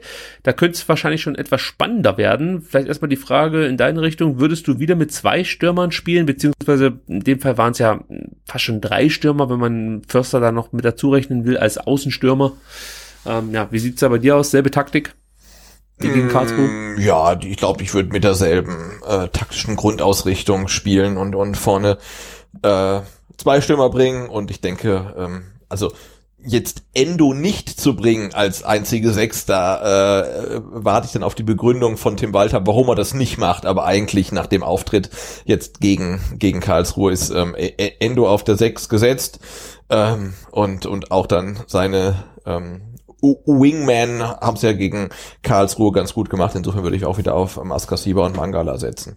Ja, auch da gehe ich mit. Das ist keine große Überraschung. Das hat gut funktioniert. Ähm, Sturm ist vielleicht dann noch interessant, weil da würde ich jetzt auf Al-Gadoui setzen und Gonzales. Mario Gomez hatte seine Chance. Das war nicht berauschend. Ihm fehlte letzten Endes dann halt einfach die große Chance, mal ein Tor zu erzielen. Und da wirkt Al-Gadoui äh, doch kaltschnäuziger und vor allem dann auch ja, sehe ich halt Vorteile, wie er den Ball abschirmt, wie er den Ball verarbeiten kann. Das wirkt alles ein bisschen dynamischer, auch wenn es traurig klingt, wenn man sich überlegt, dass Mario Gomez einer der besten Stürmer mal war hier in Deutschland. Ähm, ja, ein bisschen schade, aber ich sehe da momentan keinen Grund, ihn aufzustellen. Ich würde mit Gonzales und Al-Gadoui im Sturm spielen. Genau, und dazu noch Förster, das sind wir uns einig. Nee, ich finde auch, also Mario Gomez hatte, ich glaube, es war in der zweiten Halbzeit so eine Szene, wo er im, im 16er angespielt wird, irgendwie kurz Zeit hat. Und das war so ein Ding, wo ich dachte, hey, vor zwei, drei Jahren, also ist das vermutlich ein Tor, aber auf jeden Fall ist es ein Abschluss und es, es kommt nicht mal zum Abschluss. Und das fand ich echt so, so ein bisschen erschreckend. Und ähm, ja, und da ist Al Gadoui zumindest im Moment äh, ein bisschen kaltschnäuziger oder bringt's halt eher zum Abschluss auf jeden Fall, weil er da einfach ein bisschen reaktionsschneller ist. Äh, insofern sehe ich ihn da auch eher ähm, an der Seite von Gonzales, der jetzt für mich mh, am Sonntag auch kein richtig gutes Spiel gemacht hat, ähm, aber durch seine Wuseligkeit dann äh, doch nochmal eine Qualität reinbringt, die weder äh, Gomez noch ähm, al irgendwie anzubieten haben. Ja, das können wir vielleicht auch noch mal ganz kurz thematisieren. Gonzales, da hatte man ja das Gefühl, dass irgendwie der Knoten platzt in der zweiten Liga unter Tim Walter. Aber ja, nach einem kurzen Zwischenhoch muss man ganz mhm. ehrlich sagen, dass er sich dann doch wieder, ich würde mal sagen, ja, Mittelmaß eingependelt hat. So, so würde ich es beschreiben. Also einfach nur gesetzt, weil er Nationalspieler ist, ist er bei mir nicht, muss ich ganz ehrlich sagen. Also da muss schon jetzt auch in den nächsten Wochen ein bisschen mehr von ihm kommen dass er da seine, seine, seine Starteinsätze rechtfertigt, weil äh, ja, ich finde genau. schon, da gibt's noch Optionen. Absolut, also wenn, wenn jetzt Tim Walter entscheidet, hey, gegen Sandhausen spiele ich äh, Heißbein Sturmduo ähm, al und Silas, dann würde ich jetzt da ähm, nicht mit äh, Fackeln und Mistgabeln vor der Trainerkabine stehen. Also man, man darf auch Gonzales auf der Bank lassen, weil so überzeugend und so effizient hat er jetzt nicht gespielt, dass man ihn als gesetzt sehen muss. Aber ich habe jetzt auch kein Problem damit, wenn er gegen Sandhausen startet. Absolut. Wobei ich bei Silas, und dann sind wir mit dem Start-F-Tipp fertig, auch noch einschränken möchte, auch hier muss ich sagen, nach einem wirklich verheißungsvollen Debüt gegen Bochum und auch ja, folgende Spiele waren dann gar nicht so schlecht, fehlt mir jetzt so der nächste Schritt. Also das ist jetzt natürlich auch ein bisschen fies, das zu sagen bei einem 19-Jährigen. Äh, der braucht natürlich so ein bisschen seine Zeit, aber ich, ich dachte eigentlich, dass er schneller hier beim VfB einen Stammplatz bekommen kann, ja, und äh, dann vielleicht auch noch mehr zeigen kann. Also ich will, ich will nicht sagen, dass ich enttäuscht bin, aber nach dem Debüt gegen Bochum dachte ich einfach, dass da in der Hinrunde noch mehr von ihm kommt, außer dieses eine Tor war es bislang im, in der Liga gegen Dresden und dann hat er noch im Pokal getroffen gegen, nee, da hat er nur das Tor vorbereitet sozusagen mit seiner Aktion äh, und al jetzt dann gemacht, nee, da genau, hat er bislang nur ein Tor geschossen. 15 Alu-Treffer halt, ne? Ja, ja also erst also das, das gestehe ich natürlich einem 19-Jährigen zu, dass er halt ähm, da wirklich jetzt so ja stagniert und und auch Rück, ähm, Rückschläge hat und so weiter. Ähm, aber jetzt natürlich war sein Auftritt jetzt gegen Karlsruhe auch nicht überragend. Ähm, aber ich glaube, damit müssen wir jetzt einfach leben, dass äh, ja. äh, jemand wie Silas halt auch vielleicht eine ganze Saison braucht, um irgendwie reinzukommen halt. Ne? Aber ich finde es halt gut, dass er immer wieder gebracht wird und äh, ja, er hat seine Qualitäten jetzt im Derby konnte er nicht ausspielen, aber diese Schnelligkeit und äh, der, der Hang, äh, irgendwas Unorthodoxes zu machen, wie irgendwelche Heber oder sonst was, die sind halt schon ähm, großartig und bereichern das Spiel. Ähm, ist halt die Frage, ob jetzt ähm, ja so ein Kick wie dann in Sandhausen ähm, auswärts äh, äh, dann das richtige Spiel für ihn ist. Vermutlich eher nicht.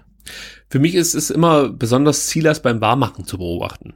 Also das ist mir zum ersten Mal beim Drei Ligen Cup aufgefallen, dass dieser Spieler es nicht schafft, einen Ball ganz normal zu berühren. Also er muss ihn immer irgendwie ähm, ja gegen die Physik irgendwie behandeln. Das das geht bei ihm nicht anders. Also das ist wirklich ist wirklich äh, immer wieder verblüffend. Also vielleicht kann der ein oder andere da mal drauf achten, wenn er beim nächsten Mal dann im Neckarstadion ist und sieht, dass sich in der Halbzeitpause aufwärmt es ist für ihn einfach nicht machbar, einen Ball ganz normal zu berühren. Es muss immer irgendwie noch so ein kleiner Haken mit dabei sein. Also ganz, ganz großartig, was die Technik angeht.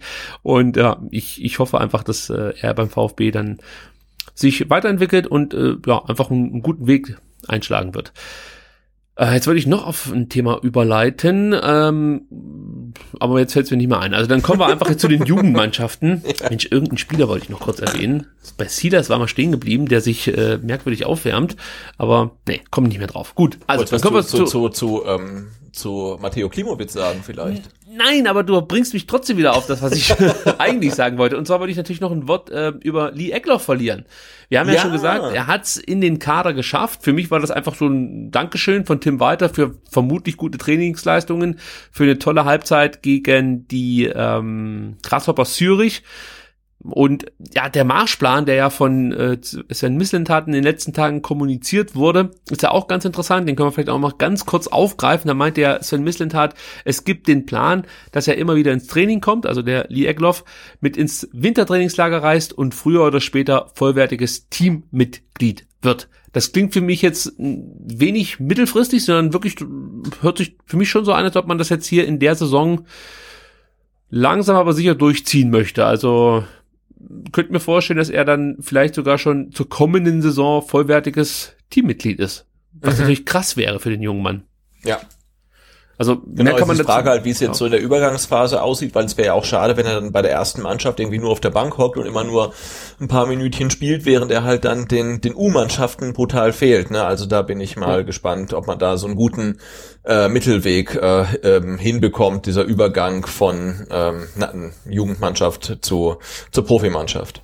Aber ich war schon so ein bisschen stolz. Muss ich, also ich weiß nicht warum, das, das, das war echt merkwürdig, als ich ihn da beim Warmmachen beobachtet habe, also noch bevor das Spiel eigentlich begonnen, begon, begonnen hat. Und ähm, das war schon irgendwie so, ja, das spielt der Junge, der schon bei der U19 eigentlich für sein Alter wirklich herausgeragt ist und äh, uns den Pokalsieg beschert hat mit der U19.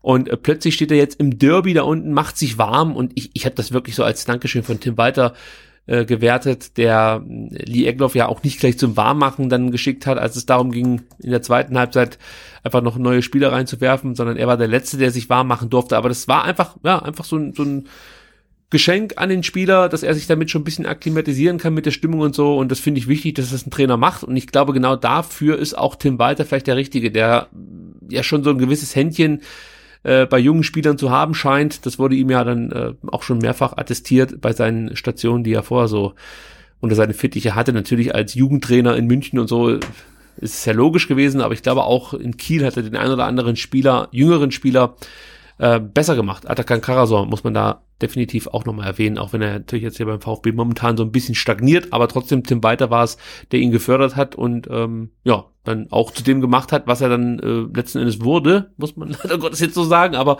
äh, ich kann mir vorstellen, dass da noch was kommen wird. Aber die Genau, und, und steile These hätte ähm, ähm, Marc-Oliver Kempf äh, nicht seine Derby-Grätsche ausgepackt, äh, wäre äh, Lilian Eckloff zu seinen ersten Profminuten gekommen am Sonntag. Ja, meinst du? Ich glaube schon, ja. Wäre geil gewesen. Das wäre schon geil 89. gewesen. Also das fand ich, das auch noch kurz zu Lee Egloff, auch interessant, dass inzwischen ähm, ja einfach äh, diese jungen Spieler schon sehr bekannt sind. Also ich war echt verblüfft, als die Leute plötzlich applaudiert hatten, äh, haben, als äh, Lee Egloff zum Warmlaufen gekommen ist. Das, also man war ja wirklich überrascht, dass so viele ihn offensichtlich schon kennen. Also habe ich so, glaube ich, auch noch nicht erlebt, oder? Bei Mhm. einem so jungen Spieler. Und, und, und muss dazu sagen, also er, klar, er spielt U19, aber äh, nochmal, ähm, das Geburtsdatum ist der 20.08.2002, ne? also er ist 17. Das ist Wahnsinn. schon brutal. Ja, also äh, behutsam mit dem jungen Mann umgehen. Ja. Ja. Gut, äh, Jugendspieler ist ein gutes Stichwort. Kommen wir zur U21 und äh, zur U19. Bei der U21 gibt es Positives zu vermelden, denn man konnte 6 zu 2 in Freiberg bei der SGV gewinnen. Äh, Klimowitz hat wieder getroffen, dreimal Tomic, der zuletzt verletzt war und aber trotzdem inzwischen auf 10 Tore in 14 Spiele kommt.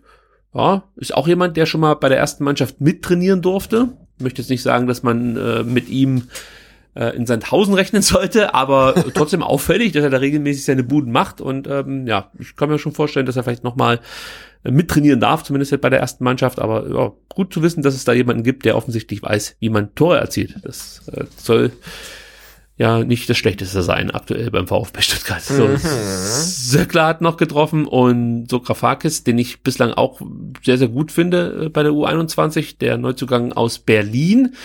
Und der VfB, lieber Sebastian, ist plötzlich Tabellenerster in der Oberliga. Wahnsinn, oder? Ja.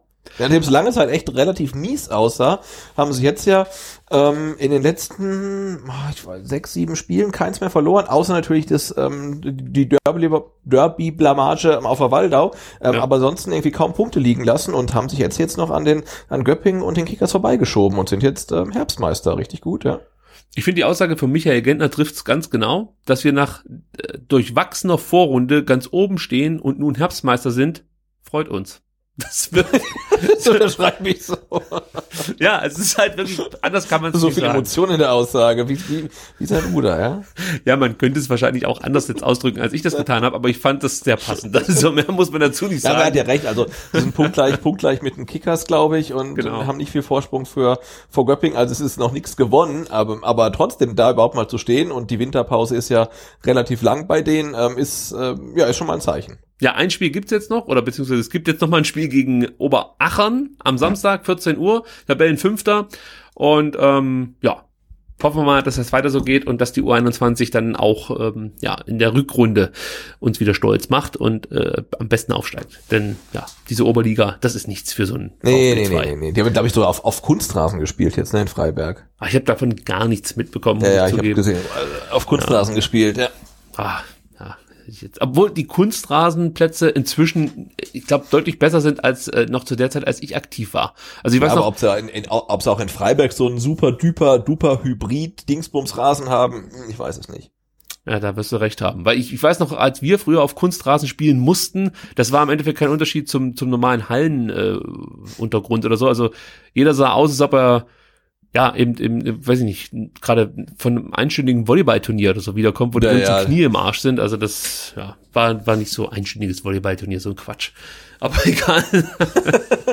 Also du meinst zu. mit, mit, mit Verbrennung an den Beinen auf jeden Fall. Und ja, ich glaube auch die, Genau. die Geschichte des Kunstrasen ist ja eine Geschichte voller Missverständnisse, weil sie jetzt ja die ganzen Kunstrasen mit diesem komischen äh, Plastikgranulat wieder irgendwie ähm, abreißen und neu bauen müssen und so weiter. Das ist alles nicht ganz so einfach. Ja, ihr merkt es, also bei mir zumindest, es wird langsam spät und deswegen noch schnell das Thema U19. Ähm, die äh, spielten leider nur 0 zu 0 gegen den Tabellenführer Mainz und das ist wirklich ärgerlich, weil der andere Topverein da oben drin, also es war ja immer Mainz, Bayern, München und der VfB Stuttgart, die um die Tabellenführung gestritten haben, ja, und die Bayern verloren in Frankfurt, nee, zu Hause gegen Frankfurt, äh, 1 zu 2. Ja, das hätte jetzt die große Chance sein können für den VfB, mit einem Sieg auf Platz 1 zu klettern. So war es dann nur ein Unentschieden und man bleibt auf Platz 3. Hoffenheim nutzt das Ganze aus, gewinnt 2 zu 0 in Lautern und steht jetzt auf Platz 2 und stößt da praktisch jetzt noch mit in diese Gruppe rein. Ist also jetzt ein Vierkampf. Ähm, ja, also ich bin mal gespannt, wie das jetzt weitergeht für die U19, aber bislang bin ich, muss ich sagen, eigentlich ganz zufrieden mit dem Verlauf der Saison, weil man ja nicht so genau wusste, ja, was ja, wie geht's jetzt weiter? So muss ich sagen, Mhm. mit der U19 nach der sehr erfolgreichen letzten Saison. Und äh, ich finde bislang, man hat hier und da mal natürlich Glück gehabt, aber bislang ähm, sieht es eigentlich ganz ordentlich aus. Und ja, ich freue mich vor allem dann auf den 30. Junior Cup in Sindelfing am 4. und 5. Januar im Glaspalast, denn ähm, ja, das ist eigentlich ein Pflichttermin für alle, die sich so ein bisschen für Jugendfußball interessieren und begeistern können. Und der VfB ist natürlich wie immer mit dabei.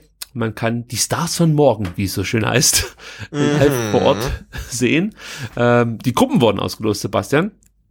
Hast du mitbekommen, in welche Gruppe? Äh, ich habe nur diese Vorstellung der der Teams gesehen und ähm, von der Gruppenauslosung habe ich nur die die die die die Bilder gesehen von Thomas Hitzberger und Timo Hildebrand und noch jemanden, die irgendwie da ausgelost haben. Aber ähm, wie Marcin die zwei Gruppen jetzt genau aussehen, weiß ich nicht. Marcin Kaminski war auch los. Ja, genau, der war es, ja.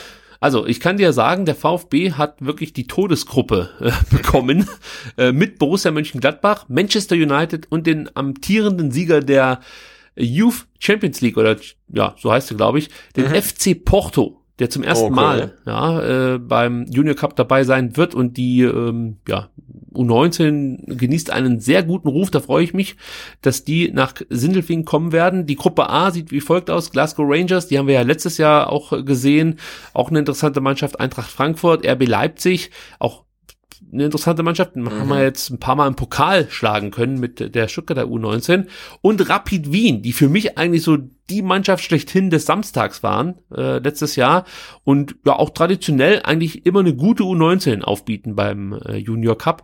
Also ich kann wirklich nur jedem raten, sich eine Karte zu sichern. Es ist für mich wirklich eines der absoluten Highlights jedes Jahr. Also ich, Das ist immer ein schöner, schöner, schöner Auftakt ins neue Fußballjahr irgendwie. Die Stimmung ist gut, äh, der Fußball ist meistens gut, ähm, ja, Hallenfußball irgendwie eine andere Atmosphäre nochmal, aber es macht schon Spaß. Klatschpappe, da bin ich immer zufrieden. genau. Klatschpappe und, und, und, und äh, Wurstsalat, ja.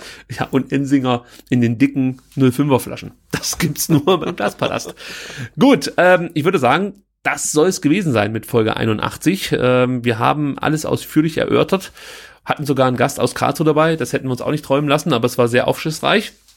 Ähm, ja, war super. Also das äh, ja, war ich mal eine ganz neue Perspektive ähm, auf die Geschehnisse vom Sonntag. Und ja, ich bin mal gespannt, ähm, inwieweit das noch aufgearbeitet wird, ähm, inwiefern da die, die Klage ähm, der Karlsruher ähm, Erfolg hat. Ähm, ja, aber ich hoffe, dass man da wirklich äh, genau herausfindet, was da auch schiefgelaufen ist, weil irgendwas muss ja schiefgelaufen sein Ja. ähm, und ähm, dass man da irgendwie dran arbeitet. noch der Hinweis, am 28.11., das ist jetzt der ähm, ja, kommende Donnerstag, steht sie an, die Viererkette live mit den beiden Präsidentschaftskandidaten Klaus Vogt und Christian Riedmüller, die uns ja da einfach zur Verfügung stehen und äh, jede Frage beantworten. Haben wir uns zusichern lassen. Also solltet ihr noch eine Frage haben, dann schickt die am besten über die sozialen Medienkanäle mit dem Hashtag ähm, Frag 4K. Jetzt musste ich kurz überlegen, ob ich richtig liege, aber es ist richtig.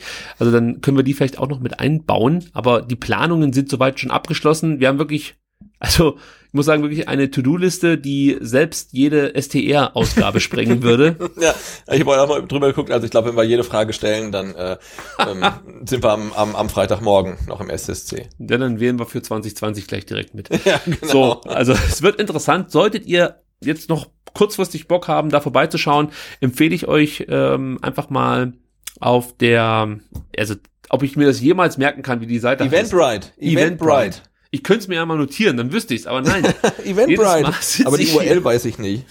Ja, die URL äh, ist auch nicht so wichtig. Ich glaube, wenn ihr auf Eventbrite Viererkette in der Suche eingibt, dann ähm, solltet ihr relativ schnell bei uns landen. Und es gibt immer mal wieder neue Tickets, weil es dann doch Leute gibt, die kurzfristig ihr Ticket zurückgeben müssen, weil sie krank geworden sind, keine Zeit haben, was auch immer. Also schaut vorbei, wenn ihr Bock habt und äh, sichert euch da so ein Ticket äh, und kommt dann am Donnerstag, am 28.11. ins SSC nach Stuttgart-Bad Cannstatt. Einlass ist 18 Uhr und los geht's 19 Uhr. Habe ich richtig Genau, und, und es lohnt sich auf jeden Fall, weil wir jetzt heute ähm, auch gehört haben, äh, es sind tatsächlich alle Personen da, die am 15.12. bei der Mitgliederversammlung zur Wahl stehen. Also nicht nur Klaus Vogt und Christian Riedmüller, die für das Amt des Präsidenten kandidieren, ähm, sondern auch ähm, Werner Gass und Rainer Mutschler, ähm, die ins Präsidium gewählt werden möchten und auch ähm, Hans Pfeiffer und Marc Schlecht, die ähm, in den Beirat gewählt werden möchten.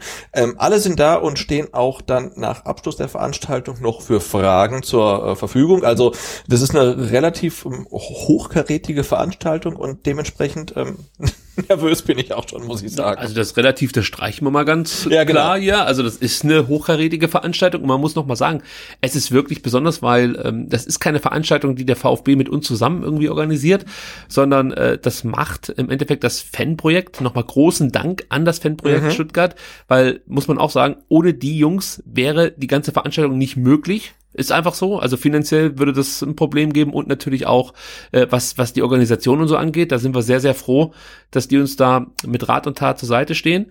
Und äh, gleichzeitig ist es dann, wie gesagt, auch eine Ehre ein Stück weit, dass sich da diverse Personen vom VfB angekündigt haben, äh, die sich das Ganze live vor Ort anschauen wollen. Also ich finde das schon toll, was wir da erreicht haben.